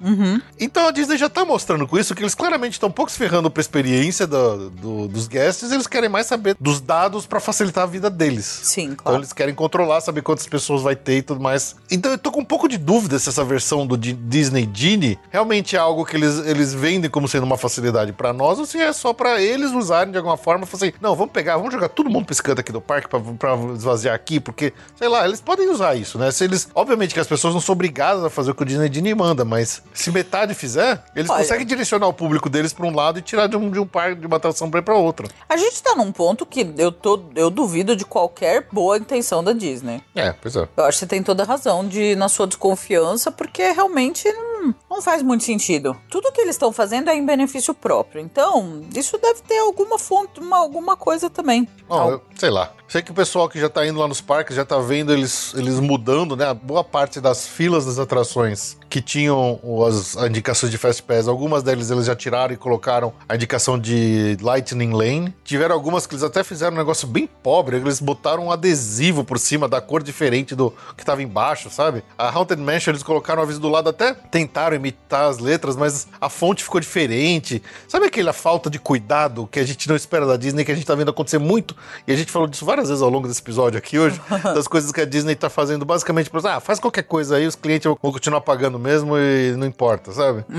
Então, é, essa história toda do, do Lightning Lane, do Disney Genie Plus, que é com o Fast Pass pago, é, para mim, tudo eu vou ter desconfiança. Vou querer usar? Talvez. Eu acho que dependendo da situação, a gente vai acabar precisando usar, né? Mas, por exemplo, saíram já, Ju, as listas das atrações que serão pagas e que estão que serão pagas à parte e das que estão inclusas no Genie Plus, digamos, padrão. Então, em Orlando, é, Tem um nome diferente? Porque vai ser um inferno explicar isso pras pessoas. vai ser uma merda. É o Genie Plus com o Genie Plus Não. Pay Use. Disney Genie Disney Use, Disney Genie é o, é o normal. E tem o Genie Plus. O Genie Plus é aquela. que você paga, pra paga- dar- mas que não dá direito aos que você paga Isso. pela atração. O paga pela atração, na verdade, são os Lightning Lanes in- as individuais. Entendeu? Ah, então não é Lightning Lane quando é Disney. Não, tudo é Lightning Plus. Lane. É que. eu- eu- o- tudo- Não, não, pera, Pera, pera, pera. pera. Não, não, não, não. Eu vou, pera, vou pera, começar pera. de novo. Para de novo. Tá tudo ruim que você tá explicando até, até agora. Ah, Tudo que era Fast Pass agora é Lightning Lane. tá? Certo. Disney Genie é o sistema. Do mesmo jeito que o Fast Pass é, é- é a fila e o My Disney Experience é o sistema que o. Ah, então não vai ter gerencia. mais uma Disney Experience. Não, vai. Só o, o- o Disney Genie tá dentro do My Disney Experience. Tá tudo junto, tá tudo integrado. É que pra você acessar a Lightning Lane, você tem que comprar o Disney Genie Plus. Essa pacote básico de 15 dólares por pessoa por dia inclui algumas atrações, mas não todas as dos parques, especialmente as atrações mais concorridas. Então, por exemplo, Tá, e qual que é o nome da compra da atração mais concorrida? é o Lightning Lane. Você vai comprar o Lightning Lane daquela atração. É a mesma coisa que se você fosse comprar um Fast Pass da atração. Você não tá comprando uma Disney Experience, tá comprando um Fast Pass da atração. É que você pagando pelo Disney Genie é- era igual o Max Pass.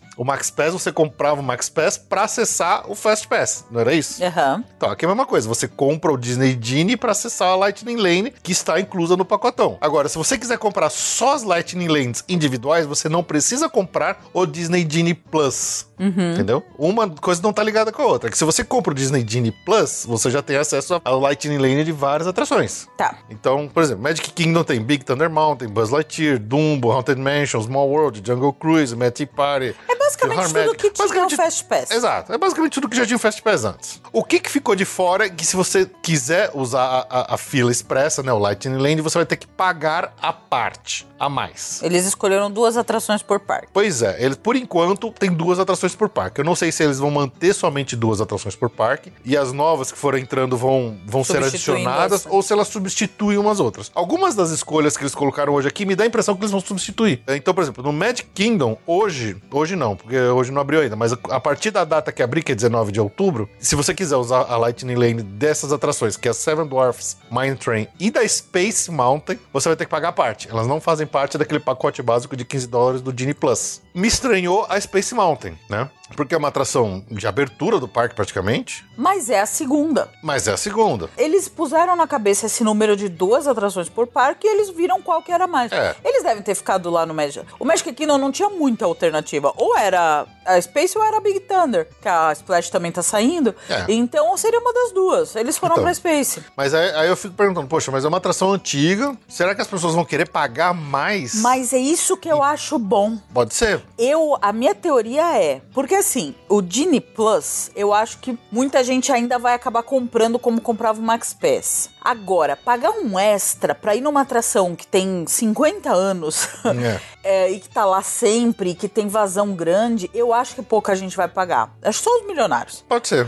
E aí vai ser bom. Ou ela vai ser das mais baratas, né? O, o que por enquanto saiu a informação é que eles devem variar o preço entre 5 e 15 dólares para essas atrações individuais. Então eu imagino que a Space Mountain vai estar no preço mais baixo, vai estar lá perto dos 5 dólares. Eu duvido que seja um preço mais caro do que isso, né? Eu acho que a Rise of the Resistance o Remy e a Flight of Passage vão É, ser. acho que todas as novas, as que abrirem. O que que eu acho? Que eles colocaram a Space Mountain aqui meio que para segurar o lugar para quando abrir a Tron. Claro. Acho que quando abrir Tron Light Cycle, de duas uma, ou ela entra aqui e viram três, ou eles tiram a Space Mountain, colocam a Space Mountain no pacote básico e põem a Tron no lugar aqui É pra ficar junto com o Seven Dwarfs. Eu acho que é a, maior, é a coisa mais provável que possa acontecer aqui no Magic Kingdom. Né? É, eu concordo. Ah, uma pergunta técnica, já que você entende tudo disso. Ah, a Lightning Lane, ela vai, vai funcionar como a Express do Universal, que basta você ter o direito, você entra e usa? Ou você vai ter horário marcado Horário como marcado. era o Fast Pass? Horário marcado. Quando você for comprar, você vai escolher o horário que está disponível e você compra. E é só uma por dia, em cada atração. Eu não entendi ainda. O que eles, eu lembro deles falar é que cada pessoa pode comprar no máximo duas Lightning Lanes individuais por dia. Eu não sei se essas duas podem ser, por exemplo, duas vezes no mesmo atração. Não, não, eu tô falando da Genie Plus normal. É só uma entrada VIP na Lightning Lane por dia. Então, o que eu lembro era disso, de que para compras de Lightning Lanes individuais, era no máximo duas. É, e é duas por dia, não é duas por dia por parque. Então, se você fizer o Park Hopper, você não pode comprar duas Magic Kingdom, depois mais duas no, no Hollywood Studios. Não, é, é duas no dia, né? Se você comprou uma no... Você pode então uma no Magic Kingdom e, outra, e uma no Hollywood Studios, por exemplo. Eu, eu duvido que eles deixem você comprar duas vezes para a mesma atração. Por exemplo, duas vezes no Rise of the Resistance. Eu acho que isso não vai acontecer. E agora, uma informação bem nova que a Jo acabou de passar aqui que a gente não sabia é que quem compra o Disney Genie Plus que tem todas aquelas atrações disponíveis, né? Então, por exemplo, o Animal Kingdom tem é, Dinosaur, Stuff to Be a Bug, Kali River Rapids, Kilimanjaro, Navi River Journey. Se você usar o seu Disney Genie Plus para furar fila no Lightning Lane uma vez no Navi River Journey, você não pode repetir ele no mesmo dia. Então, quer dizer, é uma vez por atração por dia. Isso me dá a sensação de que realmente as filas não devem ser tão afetadas assim como eram, por exemplo, com o Fast Pass. Porque, vamos, vamos ser honestos, a gente fazia miséria de repetir às vezes a mesma atração seis, sete vezes no mesmo dia com usando o Fast Pass. Nossa, do Everest a gente já fez cada coisa. Que era o que matava as filas normais. O sistema permitia que a gente fizesse isso. Então, se eles estiverem limitando a uma vez por atração por dia, mesmo dentro do Disney Plus, que tem a- o blocão de atrações mais normais, digamos, isso me dá a impressão de que você vai ter filas bem curtas, realmente curtas com o Disney Plus, e isso não, talvez não afete tanto assim a fila normal, que era o que o Fast Pass fazia, que muita gente reclamava, né? Sim. Não sei. Eu acho que também vai ser um teste pra eles. Então, certeza. com certeza vai vir mudança pela frente. Sim. Essas regras vão ficar mais claras, menos claras. O que eu posso falar da minha parte, assim, eu acredito, talvez a gente compre um dia, se a gente conseguir em novembro. né? Eu acho que talvez valha a pena comprar um dia, principalmente num testar. dos parques que a gente não vai repetir, pra testar. Mas, por exemplo, um Hollywood Studios, você vai comprar um negócio de 15 dólares, no nosso câmbio é uma fortuna, pra quatro pessoas da família, uma grana. Sim. Pra ir uma vez na torre e uma vez na, no Aerosmith? Pra mim não vale a pena. Pra mim não vale a pena, eu prefiro ficar nessa fila. Pode ser. Então, se fosse. É que até então a gente não tinha essa informação. Essa pra mim é, é novidade. É quando a gente até fez o nosso Angry Rant, a gente xingou pra caramba o Disney, o Disney Plus na nossa, nossa live. A gente sempre falava, ah, o preço não é tão proibitivo a ponto das pessoas realmente comprarem muito esse negócio. Na época do Max Pass, a gente até pagava o Max Pass para usar ele, mas assim, ele não tinha essa limitação, era igual o Fast Pass. A gente várias vezes pegou vários Fast Pass para a mesma atração que a gente repetiu várias vezes ao longo do dia. Agora pensa assim, você pagou o, Disney Plus do Bad Kingdom, né? aí você usou no Monsters, no Philharmonic, no Piratas, uma vez cada, na Splash Mountain, e aí você fala assim, pô, Tomorrowland Speedway, não vou usar. Só que você não pode, digamos, trocar o Tomorrowland Speedway por andar de novo na Haunted Mansion. É meio bosta no final das contas esse negócio, né? É, é, a esperança é que muita gente desista de comprar e a fila continue na fila normal. É, eu né? acho que enquanto, enquanto menos gente comprar, se o sistema realmente é meio fraquinho e poucas pessoas comprarem, a fila pode não ser tão, não ser tão ruim no final das contas, né? Não atrapalhar tanto. Mas só, voltando aqui então. É, Magic Kingdom, quais são as atrações individuais que não estão inclusas no pacote básico que você teria que comprar à parte? São Seven Dwarfs Mine Train e a Space Mountain. No Epcot, Frozen Ever After e o Remy Ratatouille Adventure. Acho que é esperado, né? Aham, Esperado. Ou seja, Test Track e Soaring estão inclusos no pacote básico de 15 dólares geral. sim. Disney Hollywood Studios, Mickey's e Minnie Runaway Railway e Star Wars Rise of the Resistance. Acho que esperado também. Sim. É, me, me surpreendeu de não ter um terceiro adicional que é o Slink. O Slink tá no pacote básico. O Slink, a torre e o Aerosmith. A Slink é a Torre Aerosmith. Acho que a Torre Aerosmith que eram mais antigos, tudo bem, mas o Slink que sempre foi bastante procurado, Fast Pass, né? Sim. Me estranhou de de repente aquele não tá. Não, não ser uma terceira atração. Mas beleza, segue o jogo. no Animal Kingdom, o Avatar e o Expedition Everest. O Flat of Passage, né? O Avatar Flight of Passage e o Expedition Everest. É, o Avatar esperado, o Everest, acho que também meio que esperado, né? Número 2, é, É o número entra na dois. mesma categoria da Space Mountain. É que o Everest, lembra a miséria que a gente fazia com o Fast Pass Nossa, o nele? Everest é maravilhoso. O Everest dá muita vazão. Não, é uma das ele- ele tem atrações pou- que anda mais rápido a fila. É, e o que acontecia lá no, no Animal Kingdom na época do Fast Pass? Todo mundo guardava seus Fast Pass do Flight of Passage que nem um tesourinho, né? Então as pessoas às vezes conseguiam, lá pro final da tarde, 6, 7 horas da tarde, a pessoa guardava esse Fast Pass e não ficava pegando outros ao longo do dia. Quem só conseguia o Fast Pass mais tarde. Então, por exemplo, o Expedition Everest, às vezes a gente ia lá, a gente olhava, tava com uma fila de 15, 20 minutos, que fosse, 20 minutos. Não é grande a fila, certo? Mas tinha um Fast Pass disponível para dali a dois. a gente pegava o Fast Pass, entrava, saía, pegava outro, antes da- do que a gente tivesse ficado os 20 minutos esperando na fila. Sim. Porque os Fast Pass tinham muitos disponíveis para pouco tempo. Era realmente impressionante. É, nossa, que saudade. Nossa, era, real- puta, era realmente impressionante. Bom, só lá do outro lado do, do- da outra costa, lá na Disneyland, o- só tem uma atração, que é a Rise of the Resistance. Achei estranho eles não colocarem duas, mas só tem a Rise of the Resistance lá. Lembrando que na Disneyland a Galaxy Z fica dentro da Disneyland. E no California Adventure, também acho que não é surpresa, que é o Radiator Spring Racers e a nova Web Slingers do Spider-Man Adventure lá do Marvel Campus. Né? Então, o preço exato a gente não sabe, mas estão dizendo que vai variar entre 7 a 15 dólares por atração. Eu, eu, eu falei 5 mais, mais atrás porque eu me confundi. É, mas é de 7 a 15 dólares por atração paga individualmente para entrar. Aí, Ju, eu te pergunto. Você tá lá, você chegou cedo no Hollywood Studios, né? Certo. Você fez o rope drop, você se matou pra acordar cedão, ficou na fila esperando um tempão pra passar na catraca. E na hora que você entra, você já fala assim: vou correr pro Rise of the Resistance. Mas já tem meia hora de fila lá da galera que era Do hotel de... do Hotel Disney. então, quer dizer, seu rope drop não foi tão bom assim. Mas aí você conseguiu, vai, entre. Ficou esperando mais ou menos uma hora, uma hora e meia, você conseguiu ir na Rise of the Resistance logo de cara no parque. Você pagaria mais 15 dólares pra andar mais uma vez se fosse o único dia lá no parque? Sim. Pagaria? No Rise? No Rise? Sim. Você acha que vale? Vale. Pois é. Então eu acho que é isso que vai acabar acontecendo nessas atrações. É, apesar Não, da- mas no Rise. No Rise. Não nas É. outras. Eu acho que nas outras, as que fazem parte do grupão ali, é, se realmente for esse esquema de que você só pode ir uma vez por dia com a- o Lightning Lane nessas atrações, pra mim acho que não é uma coisa que vale tanto a pena assim. Pode ser que ele não seja tão comprado. Menos do que eu tava achando antes. Mas essas atrações espe- especiais, eu acho que vai ter muita gente pagando essas entradas aí. Especialmente as mais concorridas, como a Flight of Passage, Eu acho que é o Remy. Rise, o, O Remy. Rise, ainda mais o, o Remy tá com o boarding group. É. Então eu acho que essas três, a, a minha sensação é, essas três vão ter demanda. As outras eu acho que não vai ter muita. É. E vai ser uma coisa boa, por exemplo, o Everest não está no Dini, porque nem, pouca gente, vai, a gente fala ninguém, mas assim, tira- não é todo mundo que é rico, milionário, né? Então eu acho que as pessoas não vão pagar, por exemplo, pra ir na Everest ou na Space Mountain, que provavelmente elas já foram muitas vezes na vida, Sim. num dia normal. Talvez num dia muito cheio, na semana de Natal, de Ano Novo, aí eu acho que vai ter mais demanda, porque a Pode pessoa ser. vai ficar impaciente de estar na fila e tal.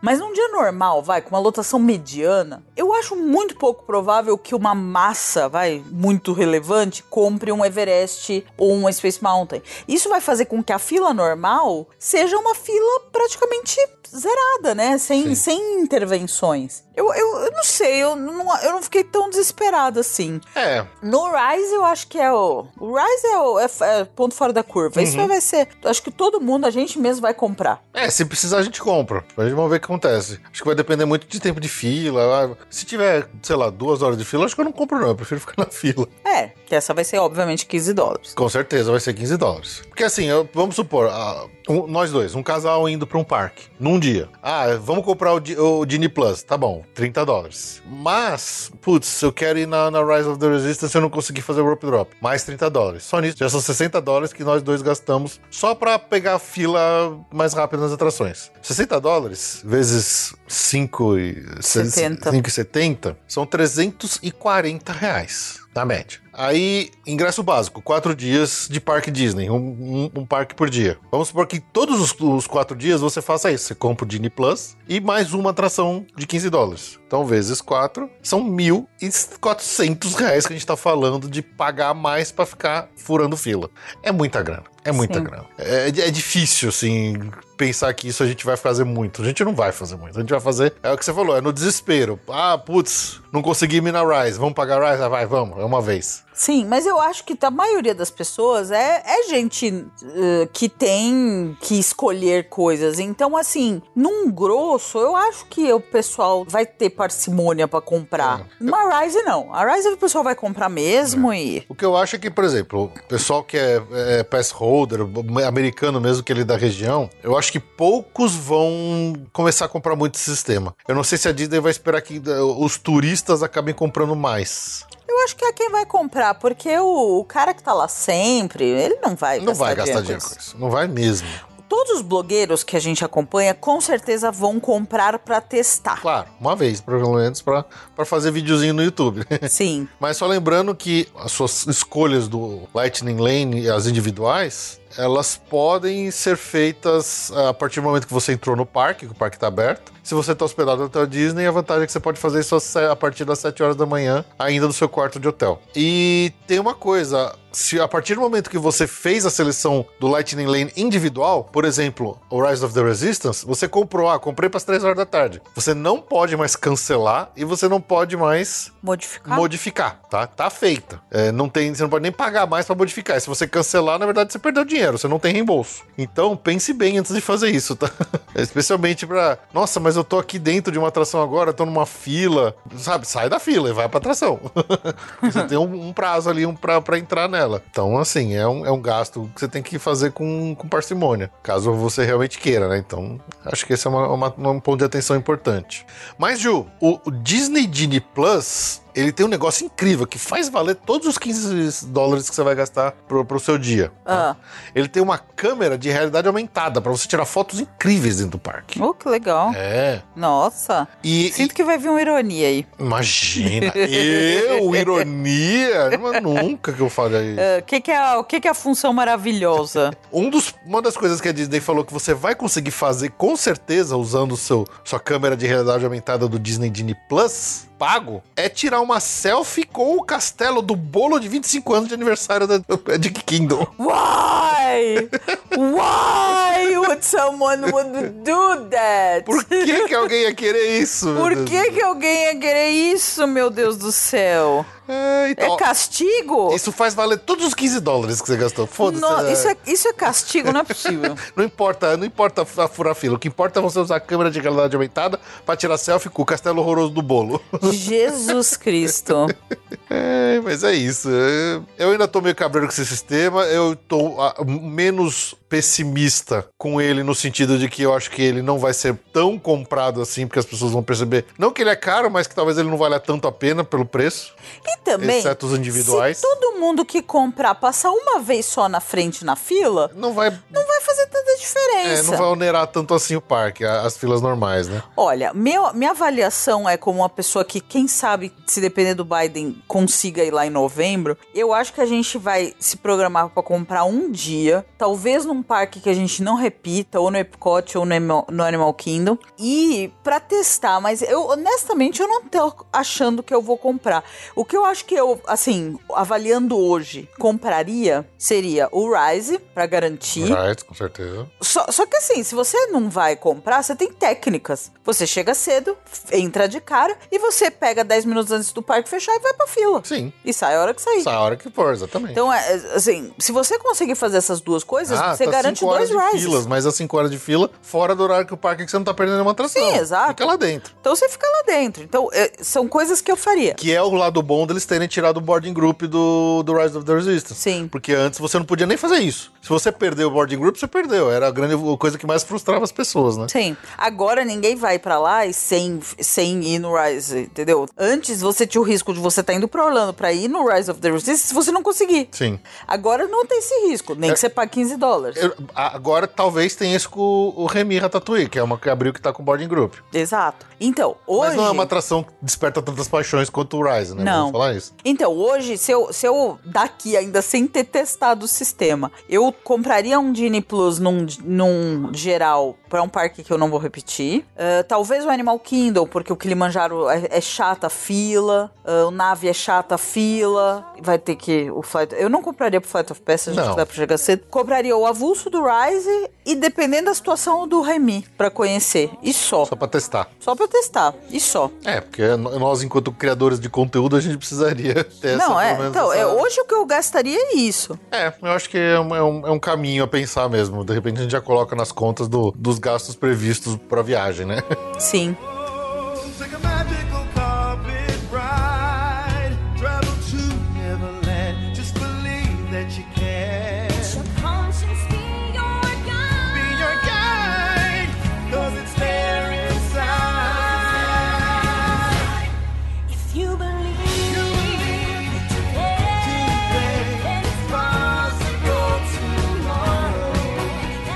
Ai, ai, mas é isso. Vamos ficando por aqui? Nossa, falamos demais, hein? Falamos, né? Vamos torcer pra termos a, a boa notícia. A, a notícia a gente já teve, agora falta pôr no papel, né, seu Biden?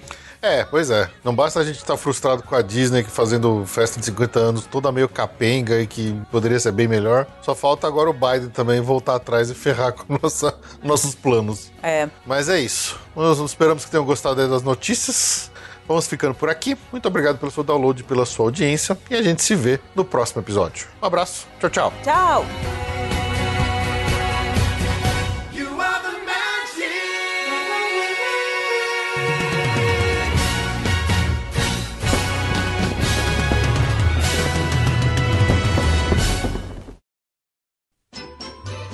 Muito bem, agora para finalizar, vamos ao agradecimento nominal aos nossos amigos colaboradores que assinaram algum dos nossos planos aí lá no PicPay de Bush Gardens acima e recebem aqui ao final de todo episódio o agradecimento nominal como parte de suas recompensas individuais. Muito bem, então vamos lá agora para o agradecimento nominal. Começando aqui pelo grupo Bush Gardens, com a Beatriz Amorim, Daniel Gropo, Erika Rabelo, Mariana Miura Suzuki, Pedro Fogolin e Renato Henrique. Do grupo Disney Springs, Alex Marques dos Santos, Amanda Paixão da Silva, Ana Laura Ladeira, Ana Luísa Araújo, André Luiz de Marca, André Delgado Jitsen, Arjuna Conde, Bárbara Carvalho, Bruno Rodrigues, Camila Moro, Carlos Monteiro, Daniel Story, Danilo Queiroz, Débora Mendonça, Fabrício Santiroque, Jorge Afradic, Gregório Fonseca, Jansen Silva de Araújo, Joatan Carvalho de Souza, José Brasiliano, José Medeiros, Juliana Esteves, Juliano de Castro Ribeiro, Karine Henriques de Oliveira, Lilian Cardoso, Lisiane Chontag, Loreta Bretos, Lu Pimenta, Luiz Eduardo Vasconcelos, Marcelo de Barros, Pamela Roriz, Rafael Antônio Mota, Ricardo Coitishida, Rodrigo Amorim, Rogério Martins, Rogério Vidal, Tatiana Lovental, Thiago Souza Nascimento, Vanessa Fagundes, Vanessa Krolikovski e Varley Tosh. Do grupo Universal Studios, o Alexandre Japa, Ana Levinspool, André Serviuk, Bruno Cavalcante, Bruno Souza, Cristiano Silva, Diogo César de Meira, Diogo Fedose, Diogo Macedo, Evandro Faina, Evandro Grenze, Nanda Caminha de Moraes, Fred Linhares, Gilberto Morales Filho, Jéssica Scarpe, João Coelho Rua, Juliane Iori, Lucas Carneiro, Maurício Geronasso, Olavo Fatback Neto, Paulo Vitor Lacerda, Rafael Cidrini, Thais Del Papa e Thiago Costa. E do grupo Walt Disney World, Bernardo Almeida, Flávio Antonângelo, João Guilherme Bentes, Leonardo Cabral, Moreira Neto, Mariana Herrera, Maiara Sampaio, Nama Saraiva, Pedro Romero e Ramsés Mendonça. A todos vocês, o nosso grande abraço e um muito obrigado por acreditarem no nosso projeto e ajudarem o Passaporte Orlando a seguir firme e forte. Até a próxima!